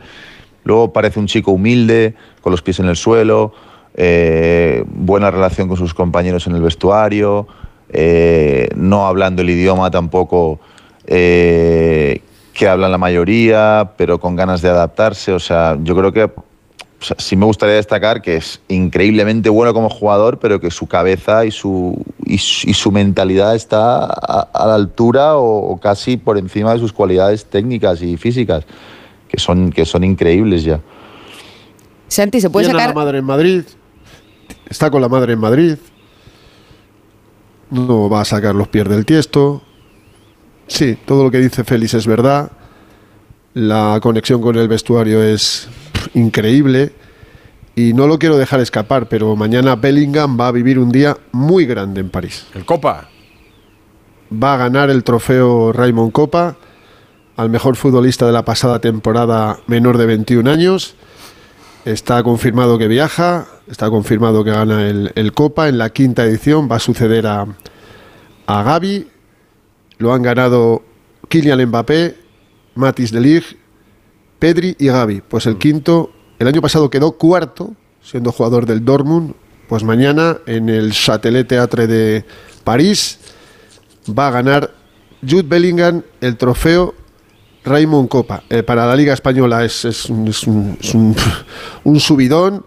Eh, el Madrid eh, va a ser su primer Copa, ha ganado ya muchos balones de oro y este va a ser un potencial balón de oro, no diga que lo gane, potencial balón de oro y fijaros lo que supone para Bellingham tres meses en el Real Madrid y ya mañana recoger su primer título individual por delante de Musiala, por delante de Camavinga, por delante de Pedri, por delante de Gaby, por delante de Xavi Simons. Pues mañana va a vivir un día grande el inglés. Bueno, que mañana tenemos a Aitana Bormati, que va a ser la sucesora de Alex en el Balón de Oro. Santi, qué cuerpo, que no sé si se pueden sacar conclusiones de este clásico. A mí se me ocurre que el, el resultado lo es todo en el fútbol, eso es así, pero no explica todo del fútbol. Y creo que el resultado eh, no explicó el partido. Eso es, mi, mi impresión. Eh, dicho esto, mm, el Madrid eh, depende, ha dependido en esta arranque temporada, son 11 partidos, nos estamos acercando casi al tercio de, de temporada, ha dependido de un jugador que se le contrató para ser un gran jugador, para ser un poco eh, la, la palanca de- del Madrid en el campo, pero el resultado que es eso y más, mucho más. O sea, eh, su cifra de goles es comparable a la de los mejores delanteros que uno puede- ha podido contratar en los últimos 20-30 años.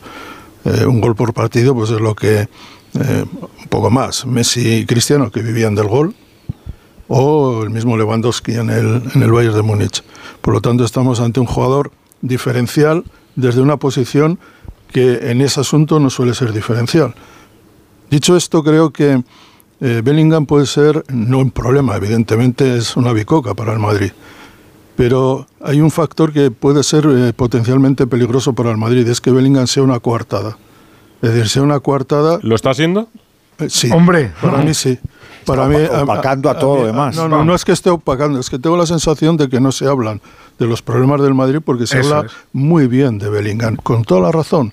Claro, el Madrid gana partidos. Si tú miras la clasificación, 28 de 33 puntos, eh, ha ganado los tres partidos en la Copa Europa, en todos, prácticamente en todos, menos yo diría que sí, en el partido de- del Metropolitano, en el que Bellingham no, no jugó bien y no marcó.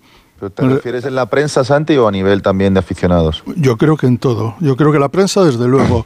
Y claro, es que los aficionados, cuando ven la clasificación, ven lo dicen, pues si es que estamos, estamos genial. Y, pero, Yo- la, pero la realidad es que el Real Madrid, por lo menos en mi opinión, eh, es un equipo con bastantes déficits. Uno Por de- ejemplo. Defensivamente es flojo, no tiene resuelto qué hacer con el medio campo, n- es indefinido, no es el equipo que apareció en Samamés en el primer partido aplastando y a partir de la segunda parte con del primer tiempo con la Real Sociedad y la remontada ya especula más y, y quiere jugar eh, mm, con más carreras de, de Vinicius y de, y de Rodrigo. No el, sé, tema de, no- el tema de Militao ha hecho daño, ¿verdad? Sí, sí, también. Sí, Claro por que eso somos los menos goleados. Y luego hay que decir también, hay que decir también que en ese dilema existencial de veteranos y jóvenes, al final creo que se van a perder todos, porque no sabemos qué tipo de centro de campo tiene el Madrid, cómo lo, lo maneja, y no sabemos esa indefinición de si es el equipo de los jóvenes, el equipo de los veteranos, el equipo de mixto, y claro, todo eso lo salva Bellingham. Pero hay problemas en el Madrid, y es líder, y sin embargo solo se habla, y es, es que es lo normal, se habla de, de En de un partido Bellingham. como el de ayer. Es que es el No equipo sea- de Bellingham. No es que sea lo normal, Es que es Santi, es que tú te pones a hacer una, una retaila de déficits y al tercero te dice una afición madridista, sí, sí, pero hemos ganado. No, Claro, además- no me cuentes más que hemos ganado. Ya, ya, pero, Están llegando pero, muchas, pero ¿no? llegará, muchas fotos del partido de ayer, que si los Rolly, los Beatles, y yo he visto uno que me ha hecho gracia, que dice, veo Bellingham por todas partes y es un sacacorchos Pero- o un pero- abridor de botellas. pero no, no, claro. Ya, pero yo me estoy refiriendo, o sea, sí. gente sí, está ilusionada, Sí, claro. claro, sí, es que me- por supuesto que está ilusionada. Pero aquí estamos no para decir que la Claro, gente está claro, ilusionada. claro, claro, claro. Estamos para dar la opinión sobre. Uno para decir Sí. lo que quiera. No, para lo que quiera, no. Sí, sí, sí. No, aquí- vamos a ver, yo le pregunto a Belardo, por ejemplo, que es un técnico contrastado, que ha jugado en grandes equipos, en la selección. ¿Tú ves déficits en el Real Madrid actual? Que quizás, que a veces hasta los mismos resultados te lo arreglan. Yo creo que sí, y varios además. La pregunta es seguro la Pitu. Hombre, claro que veo déficits en el Real Madrid, pero a ver, eh, estoy completamente de acuerdo con, con- con Santi en este sentido, ¿no? Que, que el Madrid, sobre todo tú ves los primeros 60 minutos y a lo mejor en vez del Barça eh, juega en Europa y le pilla al Bayern de Múnich o el Manchester City, por ponerte un ejemplo, a lo mejor el Madrid va perdiendo 3-0, ¿no? Por ponerte un ejemplo, pero... Pero nos ha- yo me acuerdo de partidos cuando jugaban Messi o Cristiano en el Barça en el Madrid que pasaba esto, que los Claro. equipos a lo mejor no eran compactos y decías tú, hombre, pues eh, ganó el Madrid 3-1, metió tres goles Cristiano y parece que el Madrid eh, ganó el partido y punto, ¿no? Y también se veía problemas defensivos o el Barça, yo me acuerdo numerosísimos partidos del Barça y que al final te solucionaba la papeleta a Messi con una falta directa o con una acción de él, ¿no? Yo creo que al final, creo que todavía hay que pensar una cosa, que estamos en octubre. Sí, sí, pero Abelardo, te digo una los cosa. equipos- Eh, está, Sí. está recordando, por ejemplo, la, yo creo que está recordando más la fase del Barça de Messi después de 2015, cuando ganó ligas. Y las ganó muy bien. Sí. Y cuando Sí, que Messi marcando ma- entre 30 y 40 goles, y eso es verdad. Ter Stegen estupendo. Y, Sí. y luego, eh, Sí. ese, ese era un Barça que semana tras semana ganaba partidos y aquí decíamos, bueno, es que con Messi tal, no sé qué, no sé El. Barça de Valverde. Claro, pero luego Sí. llegó Anfield, llegó Roma y llegó Lisboa. Y ahí es donde nos dimos cuenta que lo que a veces se ve en la liga y sirve para ir ganando en la liga, muchas veces no te sirve para cuando tienes que pasar al otro lado de la frontera. Y esa es la sensación que ahora mismo me, me transmite el Madrid. Yo creo que el Madrid todavía no está hecho. Pues puede que se haga, pero no está hecho todavía. Yo creo, a ver Santi, ¿y, y cuántos partidos ganó el Madrid eh, hace dos años? Porque aparecía Benzema y metía eh, en la Champions dos Exacto, goles, exacto. votación para Sí, Don porque- Courtois en los momentos juntos. Yo creo que, que el Madrid, eh, creo que lo ha dicho Feliciano antes, eh, el tema de Militao eh, es un tema importante. ¿Por qué? Porque Militao es un futbolista que te da muchísimo en defensa, que te hace jugar con la defensa adelantada, apretar al campo rival, al contrario en campo rival, porque es un futbolista rápido que sabes que aunque te meta un balón a la espalda, eh, te va a corregir y va a solucionar esos problemas. Y sí que está claro que el Madrid sí que ve una que Álava no está en su mejor momento. ¿Por qué no está en su mejor momento? Pues porque no hay que olvidar que Álava es un futbolista que ha tenido muchas lesiones. Y, y ese hecho de, de que tiene una lesión, está un mes de baja, volver a jugar. Eh, pues, pues cuesta coger el ritmo, ¿no? Como el caso de Mendy, que fue una, una sorpresa, yo creo que, haberlo puesto este partido contra el Barça. ¿Para ti fue una sorpresa? sin jugar. Sí. Sí, sí, para mí sí. Para mí ¿Y no te gusta más pensé de que- lateral que de central? Te pregunto. ¿Perdón? ¿No te gusta Sí, más perdón. de lateral que de central? Álava. Álava. Álava. A ver, eh, a ver, de lateral te da mucho, te da mucho. Yo creo que faltando, no poniendo a Camavinga, yo pensé, pensaba que iban a meter a, a Álava de, de lateral y a Nacho de central. Además, a Nacho yo creo que es un futbolista que, que está, yo creo que muchas veces infravalorado por todos. Me parece un futbolista Yo estoy de acuerdo contigo al un, fu- 100% en un eso. futbolista que creo que, que perfectamente puede jugar y que cada vez que, que sale cumple muchísimo. Y si en vez de Nacho se llamase, yo qué sé. Nachinger. pues, pues, sí, Nachinger, pues diríamos que sería buenísimo, ¿no? Pero bueno, Estoy de acuerdo evidentemente, ¿quién mejor, quién mejor sabe eso es Ancelotti que los ve entrenar cada día, ¿no? Pero, pero Pitu, Feli, eh, a ver, es que hay que poner en contexto. Álava, lo voy a decir de, de un eufemismo, Álava es muy reticente a jugar de lateral izquierdo. Y como Camavinga. Ya, Nadie quiere bueno. jugar de lateral izquierdo en el Madrid. Sí, pero ver, de eh, Camavinga, lo de me- Camavinga me- lo me- entiendo, porque no es su posición, pero Alaba, ¿cuántos, ¿cuántas veces ha jugado en- de lateral en el Bayern de Múnich?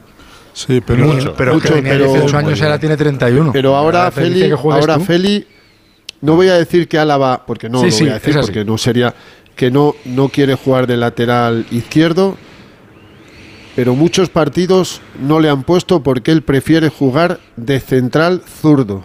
Ya, Y por Fernando, eso, pero yo le veces, preguntado a Pitu precisamente veces. porque él sabe eh, y entiende lo que es jugar en esa posición de central y por eso le pregunto a él. Yo, desde mi poco conocimiento, cuando he visto a Lava jugar de lateral, le he visto más cómodo que jugando de central y precisamente últimamente de central en el Madrid no está jugando muy Porque bien. es más fácil jugar de central al lado de Militao que jugar Evidentemente, de central al lado Edu- de Rudiger. Vale, pero, pero si, él, eso, ¿eh? si él se muestra reticente sí. a jugar, Les coloca más. Para eso está el No, entrenador, para poner a los jugadores donde De mejor hecho, juegan, los ¿no? peores partidos de Militao de los últimos años, cuando ha empezado a jugar de titular, han sido sin Álava, porque Álava es el que le refrena. Álava es el que dice, escucha, Eder, piensa, piensa, párate aquí. O sea, eh, porque Militao es un tipo que necesita uno al lado que le gobierne, que, que- que le diga cuándo tiene que ir a la derecha, cuándo tiene que ir a la izquierda, que no se puede jugar a anticipación todos los balones, que hay que mirar, que no se puede dar la pelota como hizo en Getafe sin mirar y dársela al rival. Entonces, él necesita un tipo que piense a su lado. Y, y Rudiger, claro, el problema es que tú juntas a Rudiger y Militao y entonces ahí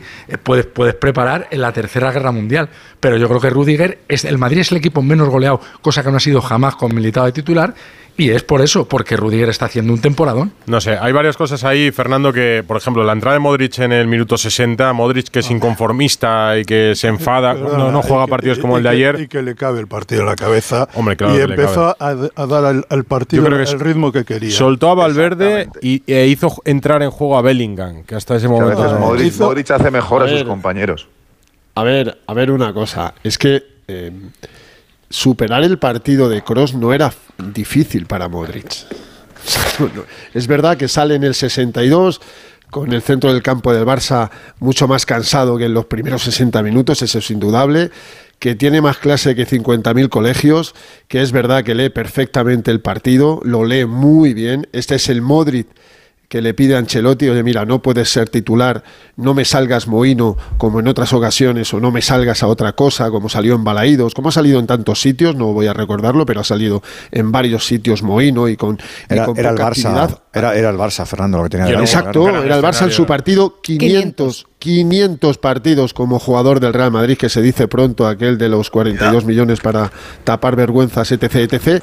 Y ayer Modri efectivamente es el eh, da lo que le pide Ancelotti saliendo desde el banquillo, le da al equipo, pero no era difícil superar lo que hizo Toni Kroos, ¿eh? no era nada Pero difícil. se está hablando de la posibilidad de que Modric eh, se vaya en, en enero. Quizás partidos yo- como ayer alejan Inda. esa posibilidad.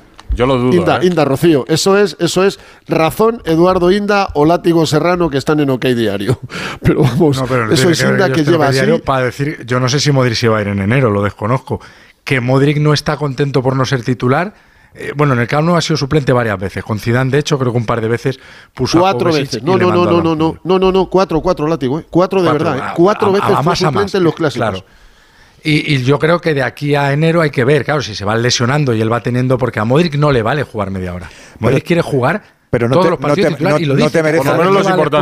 merece, la pena Claro. eh, elevar el ejercicio de seducción para convencer a este muchacho de que siga, aunque No tenga 30 fácil. minutos.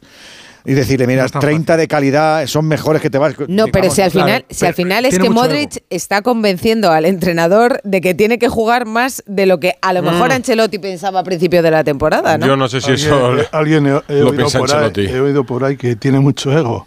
Pero ¿cómo no va a tener Sí. ego? Primero, para jugar a fútbol, para jugar a fútbol tienes que tener ego, porque si no Por- eso no le gusta ese te- suplente, te, vienes abajo.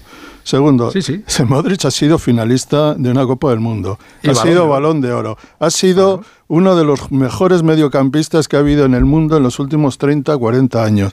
Si no tiene ego, entonces ¿qué tenemos? Lo que tiene Pues son- eso, y yo tiene años, pero tiene juega, como un campeón, vamos. Por eso no se le puede convencer, porque él piensa, él ve a Camavinga y dice, ¿en serio juega este y no juego yo?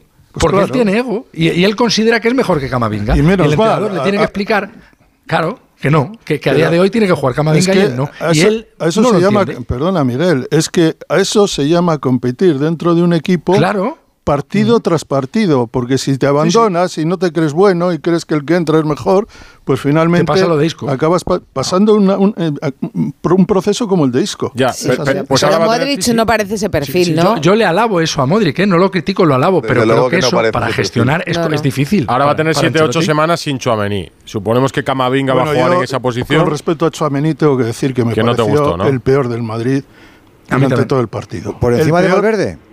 Valverde cuando entró Modric Peor que y el- y el Bar- O- el o- Ba- o de y- Mendy. y el- para mí Chouameni se escondía. Hablamos mal de, de Cross.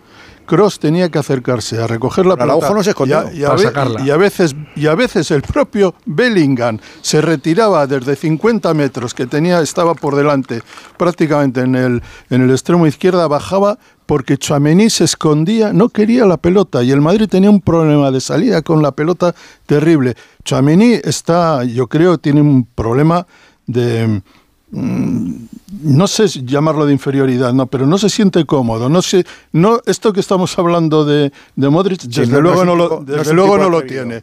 No, no lo tiene, juega con el freno de mano echado, mira que tiene todas las condiciones del mundo. Es alto, fuerte, rápido, le pega fuerte a la pelota, pero como medio centro está y viene a ocupar la posición de Casemiro y el Madrid tiene un problema con, con Tchouaméni, porque no acaba de levantar. Dos, eh, 12 y 22, vamos a seguir hablando del clásico. Eh, antes de despedirte, dos preguntas, Pitu. Eh, de las dos jugadas polémicas que hay en el partido que se le reclama a Gil Manzano, una en cada área, penalti reclamado de... Nos daba John Duro que íbamos a hablar de las jugadas a, a las 12 y de- 22. la- ¡Qué retraso la de- llevamos! la de Tchouaméni que agarra Me ha, a- sor- me ha sorprendido gratamente, Pilar, te lo prometo. Madridismo sociológico. Chuamení. Chuamení que le- se lo pregunto a Belardo. Chuamení que derriba a Araujo y el derribo de Araujo a Camavinga. Así de rondón, se las colas. ¿Te parece penalti alguna de las dos? Y a mí no. A mí no me parece ninguno de los dos penaltis. No, Ninguno a mí suficiente. me- A ver, Te juega defensa. totalmente de Te acuerdo. van a, te van a Es que, tachar eh, de madridista sociológico en 3, 2, 1, 0. No, no, no, no. A el ver, primero- el primero Pues no es, una, es una para cada lado. O sea que, decir lo que piensa. a ver, ¿no? vamos a ver, Alfredo. El primero es una. A ver. ¿Que se han pitado penaltis? Así, sí. Pero que no significa que esos penaltis para mí sean penaltis. Eh, a ver, me cago en Dios. Ojalá lo hubiesen pitado ese penalti. Yo encantado de la vida, ¿no? Pero para mí no, no es suficiente. Igual que el de, igual que el de Araujo. Que- que le Ah, A tiene ver, que- yo, yo fíjate, creo que si se hubiera, si se hubiera pi- pitado penalti alguno de los dos, o los dos, el, el- el incendio hubiera sido mayor. Pues mira, O sea, ya- creo que en este sentido, yo, para- yo no, lo, no los hubiera, no los Y, hubiera y pitado. con respecto a lo que decíais de Modric, a mí me parece eh, extraordinario el hecho de que él eh, quiera jugar. Eh, a mí me parece que, que un jugador, creo que son 37 años. pero eso se corregidme, gestiona este bien Modric. Bueno, para eso están. Como un jugador ver, como pero- Modric pero- para Ancelotti, digo, ¿eh, Pitu? Pero ¿cómo no lo va a gestionar un entrenador como Ancelotti con la experiencia que tiene y los títulos que tiene? Yo desde fuera, que Ancelotti no tengo la, la suerte de, de conocerlo personalmente, me parece un entrenador que maneja en ese sentido esas cosas eh, fenomenal. Eh, y yo a mí Modric, eso hace que los compañeros, yo si veo un compañero, lo que ha sido Modric, con 37 años, habiendo ganado el balón de oro, eh, la calidad que tiene a la hora de jugar, y veo, y yo soy un chaval joven, y veo que ese jugador compite y quiere jugar tal, a mí me hace subir el nivel. Es, eso, es que eso es la competencia. Tiene Y el 38 entrenador, y para ya, de mí, hecho. Tiene que estar, pues 38. El Es tremendo, entrenador, ¿eh? en ese sentido, tiene que estar encantado, entre comillas, ver que un jugador como Modri todavía entrene, que todavía quiere jugar y que juega, y lo que es Modri haya salido el otro día contra el Barça, esa media hora, y que haya jugado como ha jugado. Me parece extraordinario. Sí, señor. So- solo, solo me gustaría añadir una cosa. No hemos hablado de un chico que jugó este partido y que se habla muy poco de él. Es el menos publicitado de los jóvenes de la cantera del Barça. Se habla de Valde, de Pedri, de Gavi, de Lamín, de, de Araujo. Porque Fermín. De Fermín. Fermín es un proyecto de excelente jugador. Sí, lo aguanto bien. Proyecto, bueno, a, a Kroos le dio unos problemas terribles. Sí, sí. Me parece que es un jugador que sabe jugar, es versátil, es directo, es áspero y tiene gol. Le pega muy bien a la pelota y no se hablará mucho de él, creo que a partir de ahora sí se hablará de él, pero creo que él y Gaby fueron los dos mejores del Barça de aquí a Lima durante la hora. Y justo cuando se cae Fermín, porque no puede andar y además tiene una tarjeta amarilla, es cuando el Madrid empieza a coger ese partido. Pues seguimos en el último tramo de Radio Estadio. Dime, Pitu. Pero, no, quería decir una última cosa. Santi, eh, esto sí que me parece también eh, ahora eh, que será más fácil pero a mí estoy completamente de acuerdo con lo que dices de Fermín. Me parece ahora mismo, pues está entre los mejores, por no decir el, jugador más en forma del Barça. A ver lo que hace Xavi cuando vuelva Pedri, ah. Frenkie de Jong. No, no, a ver, que tendrán que jugar Pedri y Frenkie de Jong, que no digo que no tengan que jugar. Es que yo creo que lo de, lo de Frenkie de Jong, yo creo que está, vamos, rezando, debe estar Xavi para que vuelva pero, ya. No, pero, bueno, cuidado. ha puesto a Marguiu, ha puesto a Marguiu, ha sacado sí, pero a ver, Alfredo, creo que, no hay que ponerlos es una cosa, ¿eh? Pero sí, pero. bueno, no, no los ha puesto. Me parece muy bien. pero que cuando. Cuando tenga que elegir. Que como decía Valdano, no, hagamos de la Efectivamente. Estamos hablando de Fermín porque la ha puesto Xavi, no porque no hayamos no, hablamos de Fermín porque está jugando muy bien, que es otra cosa. Sí, sí. Pero, pero, pero, pero, pero nadie le conocía y en la pretemporada se lo lleva a Estados Unidos, le responde y sigue apostando por él. Oye, ha sentado Uriol Romeu. lo normal es que ayer hubiera pensado. Es que quien pensara que iba a jugar Uriol Romeu de titular el partido contra el Madrid pues mírate muchas de las previas. Eh, esto, sí, lo sé. las, sé y he participado en algunos programas discutiendo esto antes. Pues cinco días veas que no, no, no, que, que, a toro pasado todo es mucho más fácil. No, no, yo, te da, gente que apostaba por, Alfredo, aquí hay un compañero, hay un compañero tuyo que se llama Edu Pidal que me pidió para su programa el otro día y dije que de ninguna manera podía. Mm. Y veía a, Alfredo. a Oriol Romeo. Y es así, y de hecho eh, yo creo que el Romeo se le ficha porque no están seguros de que De Jong pueda soportar, aguantar esa posición de medio centro posicional en el mm. Barça. Porque De Jong, que es un magnífico jugador, si tiene uno al lado, puede ser un magnífico jugador. Yo todavía tengo algunas dudas. Pero en cualquier caso, es un jugador que necesita alguien, un Sancho Panza detrás. Y no, y, es que ser un Sancho Panza en el Barça es dificilísimo. ¿Y, vas a decir algo, Abelardo? No, no, no, no, que, quería decir que el otro día eh, fui yo el que dije que, que, podía jugar Gundogan en esa posición y alguien comentó que no, que iba a jugar Oriol Romeu. Yo creo que mm, jugando eh, Bellingham eh, en la posición que juega el Real Madrid, no me imaginaba que Oriol Romeo era el jugador que, tiene que, tiene unas grandísimas virtudes Oriol Romeo, pero es el jugador que tapase a Bellingham. Y Xavi, con muy buen criterio, se inventó a Gaby que pocos pensábamos que podía Gaby eh, hacer prácticamente tu marca. No paró, no paró. No paró, no paró. Bueno, como nunca para los le hizo, marcaje, le hizo marcaje individual y creo que lo hizo muy bien. Y en el momento que, que se produjo el cambio de, Oriol Romeo y pasa Oriol Romeo a esa posición, es cuando Bellingham, bueno, coincidió, que no sé si será coincidencia, es cuando mete los dos goles. Pitu, un abrazo. Un abrazo a todos, muchas gracias. 12 y media, onda cero. Radio Estadio. Rocío Martínez y Edu Pidal. Radio Estadio. Rocío Martínez y Edu Pidal. Si Isco y Ramos están listos para volver a la selección, mientras Ramos no lo, no lo llamen hacia la selección, todavía veo que Rubiales está trabajando por ahí. Venga, un abrazo, que estén bien. Otro, otro. 608-038-447, arroba Radio Estadio N, Ana. Sí, la mayoría está con Isco. Hemos preguntado si está para volver a la selección. El 63% opina que sí. ¿Onda? Sí, sí, sí, que Isco está para la selección. Pero, por ejemplo, Alberto dice sí, para la selección y para Eurovisión también. Oh, ¿Pero Eurovisión también? Ah, sí, no lo he oído yo cantar. El que está listo, el que está listo para entrar en esta, en esta noche de Radio Estadio Noche es David Bernabeu, ¿verdad? David. ¿Qué tal, Rocío? Hola, David. Muy buenas. No sé, porque estabas, estabas escuchando lo que estábamos hablando aquí. Sí. Se han dicho muchas cosas, ¿no? Sí. ¿Y con qué estás de acuerdo y con qué no? ¿tú qué, ¿A cuál quieres ir de todas? ¿Por dónde empiezo? ¿Por dónde empiezas? ¿Por los penaltis, por ejemplo? bueno, a ver, eh, no sé si habéis visto la Premier hoy. El, He visto el eh, City Manchester United, sí. O United City, sí. Bueno, es muy parecida a la de ayer y a diferencia de de lo que pasó en Montjuic, pues el VAR ha actuado y, ha dado el penalti para, el Manchester City. Penalti creo que sobre Rodri. Pero hay dos jugadas aquí en, en el clásico. Bueno, había dos jugadas. sí. Una, ver, y era una en os- cada mí, bando, ¿no? sinceramente, Se lo hemos preguntado a mí, Belardo y no se lo hemos preguntado el al primero- resto. Para ti, las dos. Curiosamente, el primero me lo parece más que el segundo, pero bueno, pero es así. Yo no hubiera mí pitado ninguno de los sí, dos. Mira, el Pitu tiene un adepto. Pues, ah, Se- bueno, Segurola, no hay penalti. Es tu Para mí, opinión, para mí, Santi, pero a mí me parece que es un agarrón que yo creo pero que vamos a hablarlo todo, vamos a hablarlo todo. Bernardo, vamos a hablarlo todo. para rematar. Para ti es penalti, no ¿no has dicho, no, David? Porque lo coge de forma es que no nos hemos mojado el resto. Sí, sí, para, para, mí para mí penalti los dos. Para- o sea, para mí, como mínimo, a mí me sorprendió que no entrara el bar. Al menos eh, O decirle sea, al para ti es fuera a penalti ver el el de Chuamení a Araujo. Ujú. Y el de Araujo a Camavinga no. Para mí no. ¿Para ti, Edu? Para mí los dos, el primero más. ¿Para ti, Fernando? Los dos.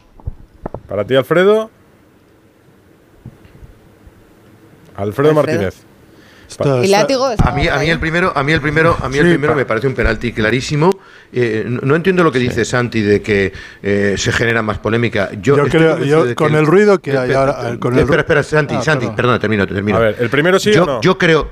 sí, He dicho que sí, Ah. he dicho que sí, pero he dicho, pero he dicho además que, que no entiendo lo que decías antes de que se genera más ruido. Yo creo que el madridismo, si le pitan ese penalti, no se hubiera indignado. O sea, me parece. ¿Cuál, cuál que- madridismo, que- Alfredo? El sociológico. No, no. eh, ¿Sabes? el madridismo general. El madridismo, el madridismo consecuente y normal, Feliciano, no, el, ahora, no el de la Espera, ¿sabes espera, que termino. ¿Y el, de, ¿Y el de Araujo a Camavinga, Alfredo?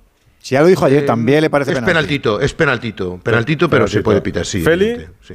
Para mí ninguno. Mira, Pero entiendo. Pero entiendo Feliciano y, se pitan y penaltis Pitu. así. Tres madridistas conversos. Y, y me queda el látigo, ¿no? Sí, para, para mí, yo como Edu, son los dos. Es más obsceno el de, el de Chouameni. Y creo que hay uno que si lo revisa el VAR, eh, que es la acción de Gaby con Bellingham, hay una toma que parece que Gaby no toca y derriba a Bellingham. Pero los dos agarrones yo los pito. Yo creo que el, el VAR tiene que avisar al árbitro. Que el árbitro lo revea y que diga lo que quiera o que haga lo que quiera. Pero creo que está en la obligación del VAR que el árbitro revise esas dos acciones O sea, seguro. Más o menos Tanto estáis, supuesto estáis, todos, en, estáis todos en los dos o ninguno, Sí. salvo. Los dos en ninguno, salvo Alfredo y David, que creen que el sí, primero sí. Pero el ¿sabes cuándo hubiera habido y el segundo no, ¿Sabes? Por dejar- ¿sabes Y todos por eran dejar- más el primero que el sí, segundo. Por dejar medio satisfecho al látigo, hoy me he whatsappeado con eh, Gil Manzano y está encantado con la labor de ayer. Bueno, ¿sabéis Se cuándo? gustó a sí mismo. sa- No- no- no ¿sabéis pitó mal. hubiera habido ruido de verdad? ¿Cuándo? Si ese penalti hubiera sido en el otra área y el Madrid no hubiera ganado. Entonces sí que hubiera habido ruido. Para mí se la juega a Chouameni en exceso. Bueno, en ha habido penalti. ruido, ¿eh? Pero es que la no pelota lo que va, pasa que va a la al cabeza haber- de al Araujo. haber dos no mucho porque polémicas y una para empezando cada por lado, Xavi pues- que Sí, dijo pero que Rocío, no, no, es lo mismo, no es lo mismo una jugada polémica con 1-0 que una jugada polémica con, con- en el Ya, otro pero eso área. ya Es son, que- eh, No, no, no, no, ya, Rocío. pero eso no se sabe lo que va a pasar. No, no. No se sabe lo que va a pasar. Lo que sí se sabe es que si se pita el primer penalti, hay una posibilidad de 2-0 y no, a lo mejor no existe ni la segunda. Hombre, o sea que Rocío, hay, hay un tiempo este que marca ¿eh? las cosas. No es por nada. Y con respecto a lo que cuando gana, cuando gana el Barcelona suele ser protagonista el árbitro. Cuando gana el Madrid no lo suele ser tanto, Félix. Alfredo, ¿cómo puedes sobre decir otras eso? cosas que comentabais, por Hombre, no, ejemplo, no, lo que no. decíais de, de Uriel Romeu, ¿Cuántas yo creo que victorias sí. ha reconocido el Madrid en los últimos tiempos? David. No, yo creo que sí, lo que decíais antes de ¿Quién Uriel se Romeu. ¿no? Aquí se ríe. yo creo bueno. que, que cuatro o cinco días antes del partido, más o menos, eh, podíamos advertir que Uriel Romeu no, no iba a jugar porque además, desde que Frenkie de Jong desapareció eh, del equipo, ha sido un desastre. Me sabe mal decirlo, pero, pero es así. Pero si, si Frenkie de Jong no se hubiera lesionado y hubiera seguido jugando partidos, yo creo que el centro del campo de ayer del Barça hubiera sido Uriel Romeu con Frenkie de Jong, con Gaby y con Gundogan. ¿Cómo? Porque Fermín ha empezado a entrar, lo está haciendo increíble, pero ha empezado a entrar en los últimos, en las últimas semanas, Ya, a partir pero de las bajas. Sí, al final. al Y no hubiera entrado tanto y por tanto no hubiera llegado en la- con la O sea, sensación este, que ha este- demostrado. este- este sí que es un buen elemento para el debate. Es decir, y, y estoy de acuerdo ¿eh? que eso se hubiera planteado si, si De Jong no se hubiera lesionado. Romeu hubiera jugado de, de titular porque así ha sido desde el principio de temporada y no hubieran jugado, por ejemplo, imaginemos que está Pedri o que está o que está Fermín. Entonces a mí se me hace curioso que en un equipo como el Barça tenga que jugar un jugador que no es muy bueno y deje de jugar un, un jugador que es muy Sancho bueno que, que es muy bueno para que juegue De Jong. Entonces, este es el tipo de jugador que si necesita otro al lado para que haga la función mejor que no total, juegue. entonces digo, es que Y, algo o- falla o- ahí. o- o- Bueno, perdóname, perdóname, Santi, pero es que el Barça sin De Jong ha sido un drama. No, claro. En muchos partidos. Esa es la realidad. O sea, bueno, yo, ayer no lo fue. Yo te compro. No, no, yo te compro. Yo te compro. No, no, yo te. Escúchame una cosa. Yo te compro lo que tú dices de que Frenkie, quizá por su forma de jugar, le pasaban el Ajax. ¿eh? Que tenía otro, eh, Shone. Jugaba con Shone, ¿eh?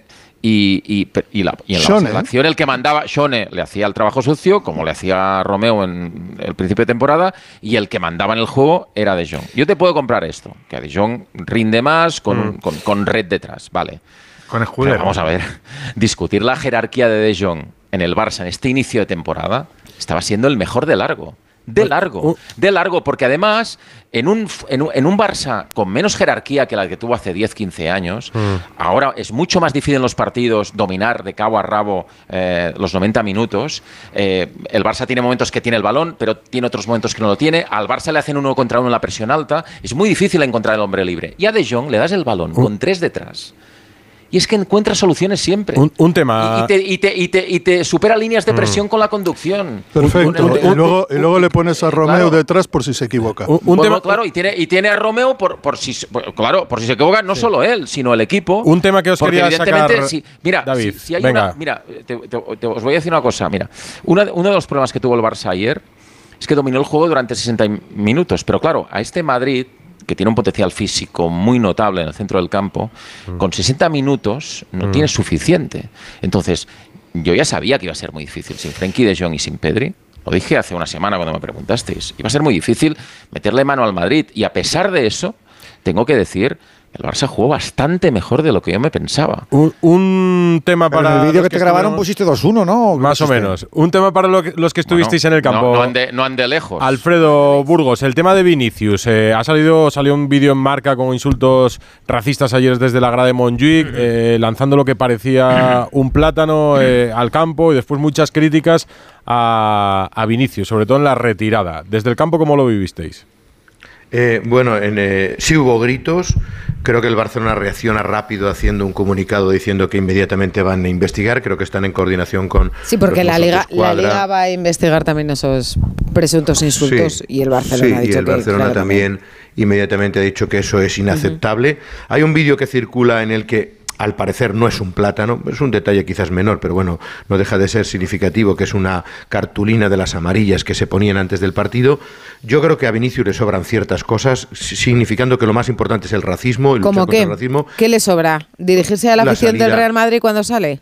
Porque mm, se está no, dirigiendo no, a la afición del eh, Real Madrid. 35, no, Rocío, Rocío. tardar 40 segundos. Alfredo, Contemos la verdad. Aquí, que el primero que sale a sacarlo sí, del campo pero, es el propio entrenador del Real Madrid. Sí, le coge sí, de la mano. Segundos, le coge, le sí, coge porque segundos. está viendo que pero, su pero, vos, no se está comportando. Eh, Alfredo, tú estabas allí. ¿A quién se estaba dirigiendo Vinicius? No, no, no, sí, me parece muy bien. No, no, y puede bailar con ellos. ¿A quién se estaba dirigiendo Vinicius? No, no, escucha un momento. No, no, que no has respondido. ¿A quién se estaba dirigiendo Vinicius? Primero se dirige a los del Madrid y luego se toca el escudo otra vez.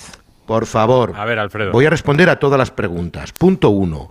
Tarda casi un minuto en marcharse. Se va dirigiendo hacia el público, va levantando. ¿A qué público? Hombre, esperar. Pero, si no es a quien se dirija, es que el fútbol claro que es no a quien se dirija. Es, provocar dirigirte a tu afición cuando estás en un clásico y acabas tú de. Te cambian te cambian y cuando sales del campo celebras lo que te da la gana con el público, pero mientras el partido está en juego y está abierto, tú no puedes estar festejando en la grada cuando el rival necesita esos minutos. Es que no sabes lo que es una pérdida de tiempo, te lo tengo que explicar ahora. Eh, pero, es el único futbolista que sale andando de los campos de fútbol, Vinicius, no, pero estamos hablando, de, no, no, pero, ah, eh, no, estamos hablando de Vinicius, pero si quieres que hablemos... Pero que era el minuto si 93, Rocío, si es que no quedaba si nada ya. Sí, Rocío, pero si quieres hablamos de la jugada del año pasado cuando sustituyeron a Pedro Gil Jiménez. No, yo, yo del Estamos año pasado, hablando de Vinicius yo... y del recurrente. Eh, ya sé, ya sé, me parece muy bien que seas el abogado defensor de Vinicius. No, yo no soy la abogada defensora de nadie. No, yo lo que me pregunto es si es provocar a, alguien dirigente a tu pero me estás preguntando, no, pero y me sobre estás todo, preguntando y no y me estás dejando expresarme. O sea, ahora te dejo, pero sobre todo que me estás insistiendo y me estás dirigiendo hacia una cosa sobre todo que todo el mundo que no, nos escucha tenga claro. Estás dirigiendo, Rocío, estás dirigiendo, estás dirigiendo las preguntas justificando no, no estoy, que estoy su público y tal. Sí, bueno, está preguntando. Lo primero para dejar claro, para dejar claro que todo el mundo sepa que Vinicius se está dirigiendo a los aficionados del Real Madrid. Luego ya a cada uno le parecerá lo que le parezca. Al principio de la secuencia, Rocío, después no. Ha quedado claro. Eh, después se explicó Rocío, eh, termina Alfredo. le coge por el brazo. David, espérate. Le, le, eh, responde Alfredo, termina Alfredo y le pregunta a Fernando que estaba en el campo. Responde, Alfredo. A mí en el campo me pareció excesivo la, la, la marcha de, de, Mm. Vinicius. O sea, eh, primero porque él puede celebrar lo que quiera cuando salga del campo, pero está 35 segundos. A mí me gustaría, Rocío, que pensaras lo que ocurriría si en el último minuto, en un partido en el, en el, en el Bernabéu, Que hemos un visto a Messi Barcelona celebrar con la grada del Bernabéu. Pero que quiero decir que yo en cualquier caso ¿Me ni siquiera he dado mi Rocío, por opinión, favor? solo no he seas tan preguntado. abogado defensor. No, no, si Rocío, quieres, lo por único que he hecho es preguntar. terminar otro. eh, No, Alfredo. deja terminar a la Venga, gente. Alfredo, termina, por favor. Termina. Ya no tengo más que decir. Venga, ya lo tengo. Fernando Burgos, ¿qué te pareció a ti que también estabas en Montjuic? Bueno, para empezar, eso- Vinicius No es así estuvo- eso, ¿eh? No es así el cual. Hombre, que, A sí, ver, que, no te puedes enfadar porque este, No, no, estemos no, no en me una enfado, conversación pero, y pero dices si no el puedo hablar, si no puedo Hombre, terminar, bueno, ya, si pero no puedo terminar de, explica- de explicarlo, no lo explico. Rocío, Termina, querida, termina no, de lo- no lo explico. Venga. Ya lo he explicado, ya lo he explicado. Pero si me quieres interrumpir, me interrumpes. Burgos. No te preocupes. Hombre, aquí nos interrumpimos Eh, bueno, todos a todos. Es una tertulia avanzando. concretamente. Si no serían monólogos Fernando. eh, Sí, sí, consecutivos. Sí, eso es la razón. El que, el que empuja de buen modo, además, a, a Vinicius tres o cuatro veces es, es, es Rafinha, compañeros de selección con una muy buena relación. Ancelotti le coge del brazo prácticamente cuando ya está fuera del terreno de juego, que está hablando con el cuarto árbitro, ahí es cuando le coge, ya le, le- le echa directamente al banquillo, no se mete dentro del terreno de juego Ancelotti. Eh, para eso está el árbitro. Si pierde tiempo, se añade un minuto más, ni más ni menos. Eso es lo que ocurrió. Eh, en el campo le vi desquiciado y eso le penalizó muchísimo porque él cuando se va de los partidos y se fue de prácticamente desde el tercer, cuarto minuto, eh, luego es verdad que tuvo varias acciones muy, muy, muy buenas, pero eh, Gaby, por ejemplo, en una acción le pega un empujón por detrás, eh, Vinicius casi se lo devuelve, estuvo siempre en, en- en guerras con unos y con otros y eso le penalizó. Es que eh, Vinicius concentrado es buenísimo y cuando se va del partido y empieza a guerrear con todo el mundo es cuando el Madrid echa en falta a Vini. Eso pasó en, en muchas fases del, del partido. Por lo demás, eh, poco pudimos escuchar. Yo he visto hoy una imagen en, en Movistar que justo cuando se produce el cambio de Vinicius y además eh, han puesto una lupa y han localizado al, al chaval porque era un niño, eh, le ha llamado, perdón por la expresión, puto mono y Movistar ha dicho que pone las imágenes a disposición de la Liga de Fútbol Profesional, se ve perfectamente, pero en un estadio con 50.000 espectadores que haya uno, dos o tres, o cuatro garbanzos negros, pues evidentemente no se puede estropear. Si, si queréis decir algo sobre esto, concisos todos, eh, Feli, sobre Vinicius.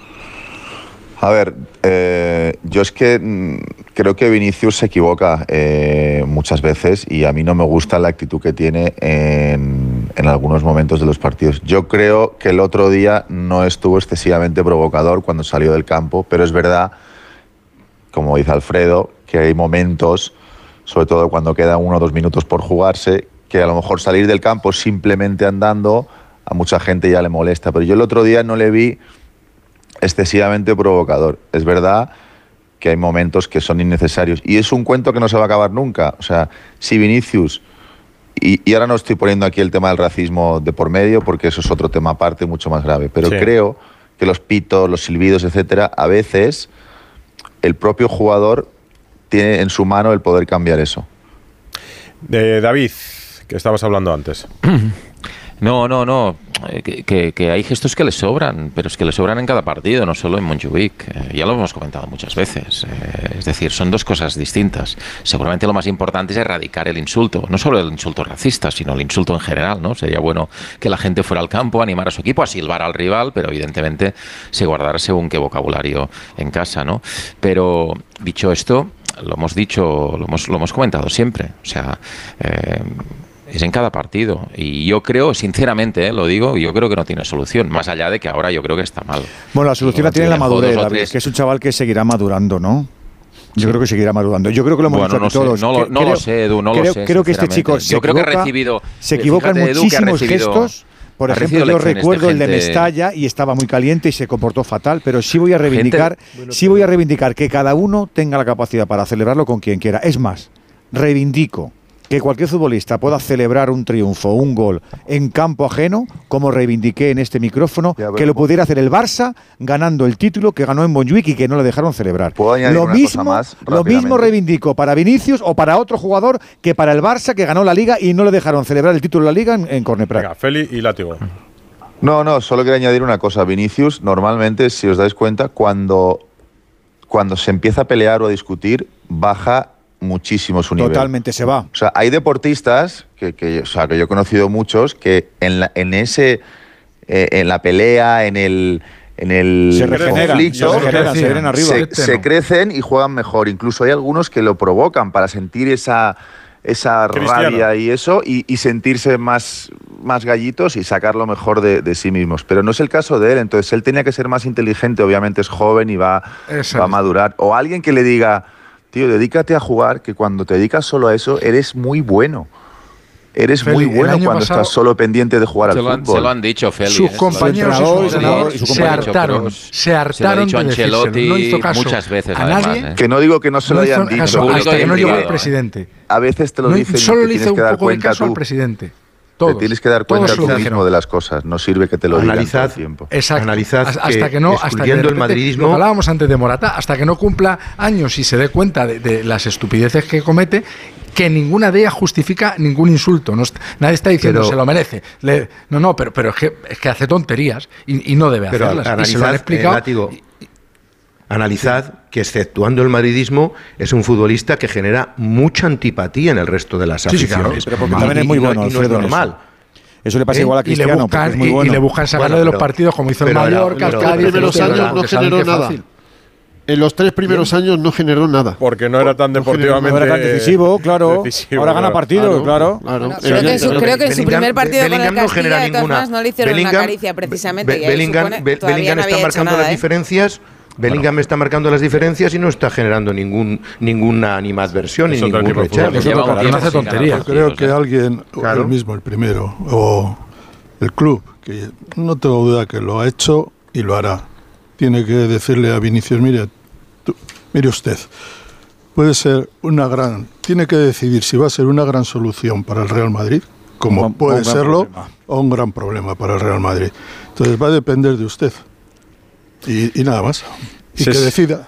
Se seguirá hablando del clásico seguro toda esta semana porque va a traer consecuencias y temas de discusión seguro. Santi Segurola, Edu García, eh, Látigo Serrano, Feliciano López, David Bernabeu, Alfredo Martínez, gente, ¿no? Fernando Burgos. No, pues no pensaba yo que estábamos tantos todavía. Unos cuantos. Un abrazo para todos. Hasta luego. Venga, otro. Adiós. Radio Estadio. Rocío Martínez y Edu Pidal. Take this pink ribbon off my eyes. I'm exposed, and it's no big surprise. Ha ganado el Betis y preguntábamos en Radio Estadio, arroba Radio Estadio N, si Isco está para la selección o no. José Manuel Jiménez, hola. ¿Qué tal? Muy buenas. Porque ha sido el partido de Isco otra vez. Oye, que lo ha celebrado Sócrates. Yo, lo- yo me he quedado con lo de Sócrates también, ¿eh? Jiménez. Estaba ahí en la grada y muy contento con ese gol de disco, ¿no?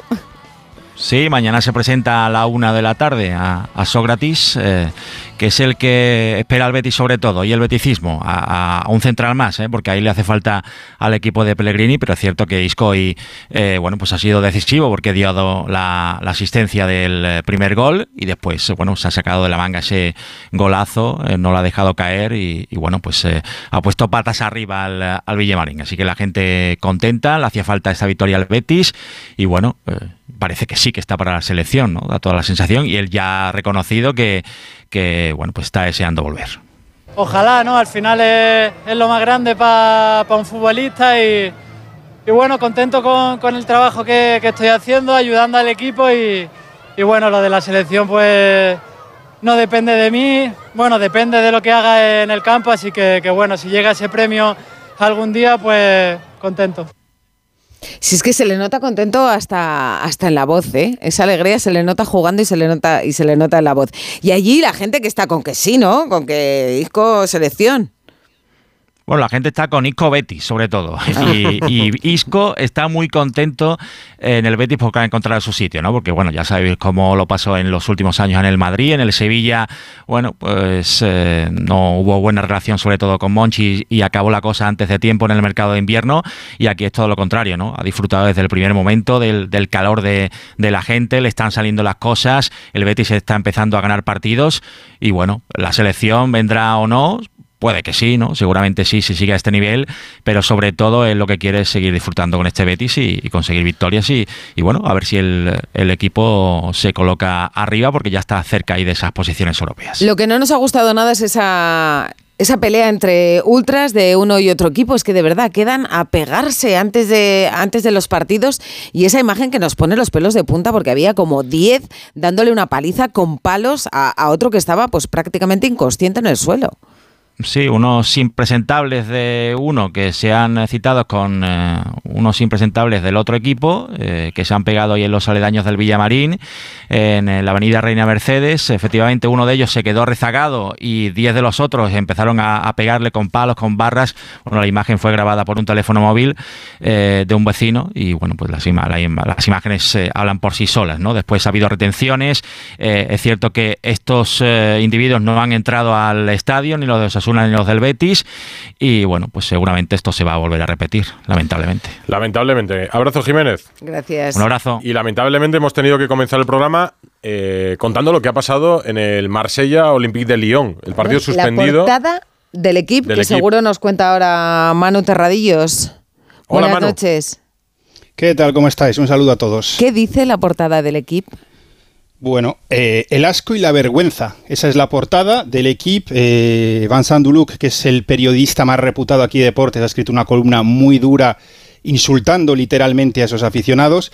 Eh, pero ¿qué queréis que os diga? Y esto ya es un poco a modo de reflexiones y palabras muy duras. Se va a hablar mañana de la vergüenza que es esto, de la imagen de Francia. Eh, todos recordáis hace un par de temporadas el botellazo que se llevó en este caso un jugador del Olympique de Marsella en campo de Lyon, hmm. eh, Dimitri Payet, que fue en pleno radio estadio y las medidas que se aprobaron en ese momento fueron un protocolo para saber cómo parar los partidos si hay violencia, porque en ese partido creo que tardaron dos horas en decidir qué se hacía, poner unas redes en la zona de córner para que no llegasen los objetos a los jugadores y que las botellas que te vendan en los estadios no lleven tapón.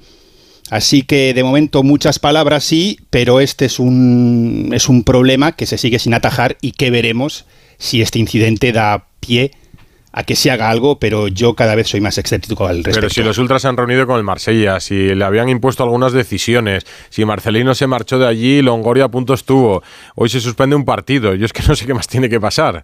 O sea, no entiendo muy bien qué más tiene que pasar para que al menos en Francia en general, en el fútbol en particular, pero en Marsella muy concretamente, cambie algo.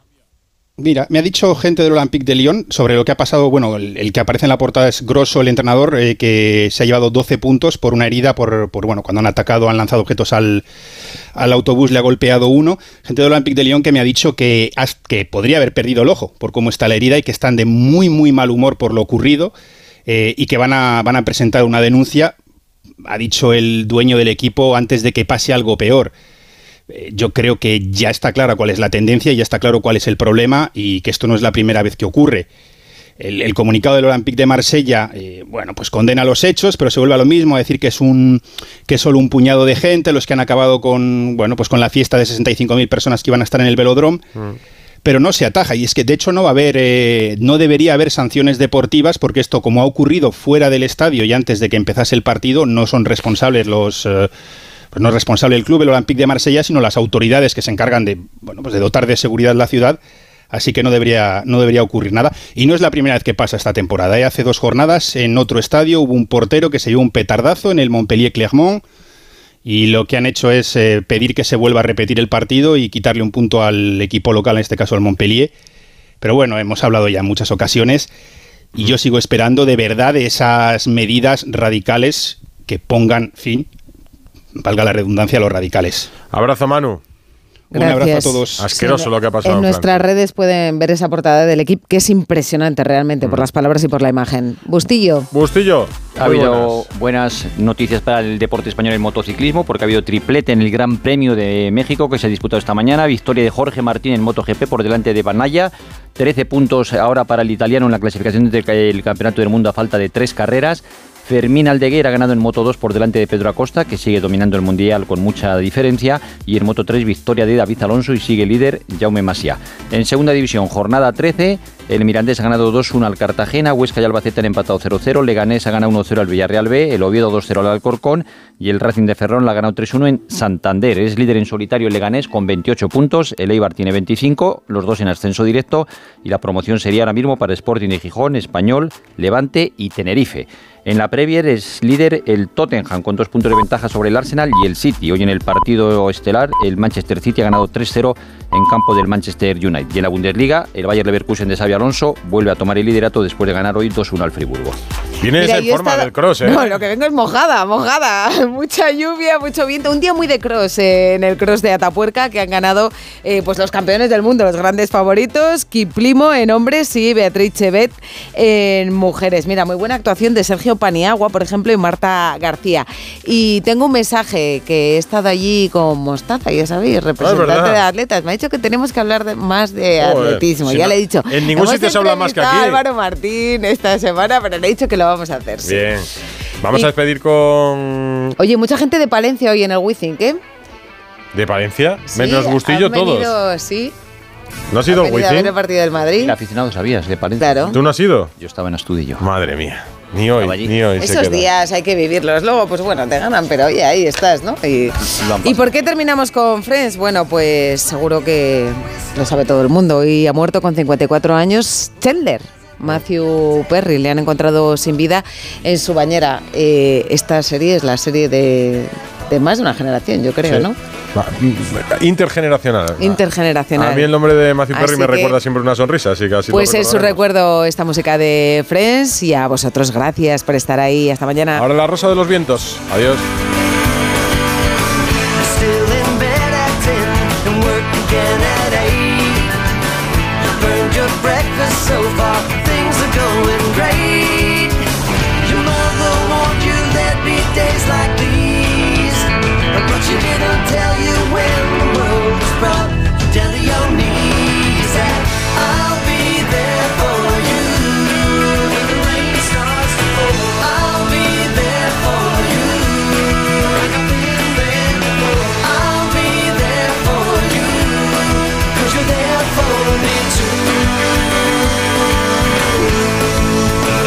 Radio Estadio.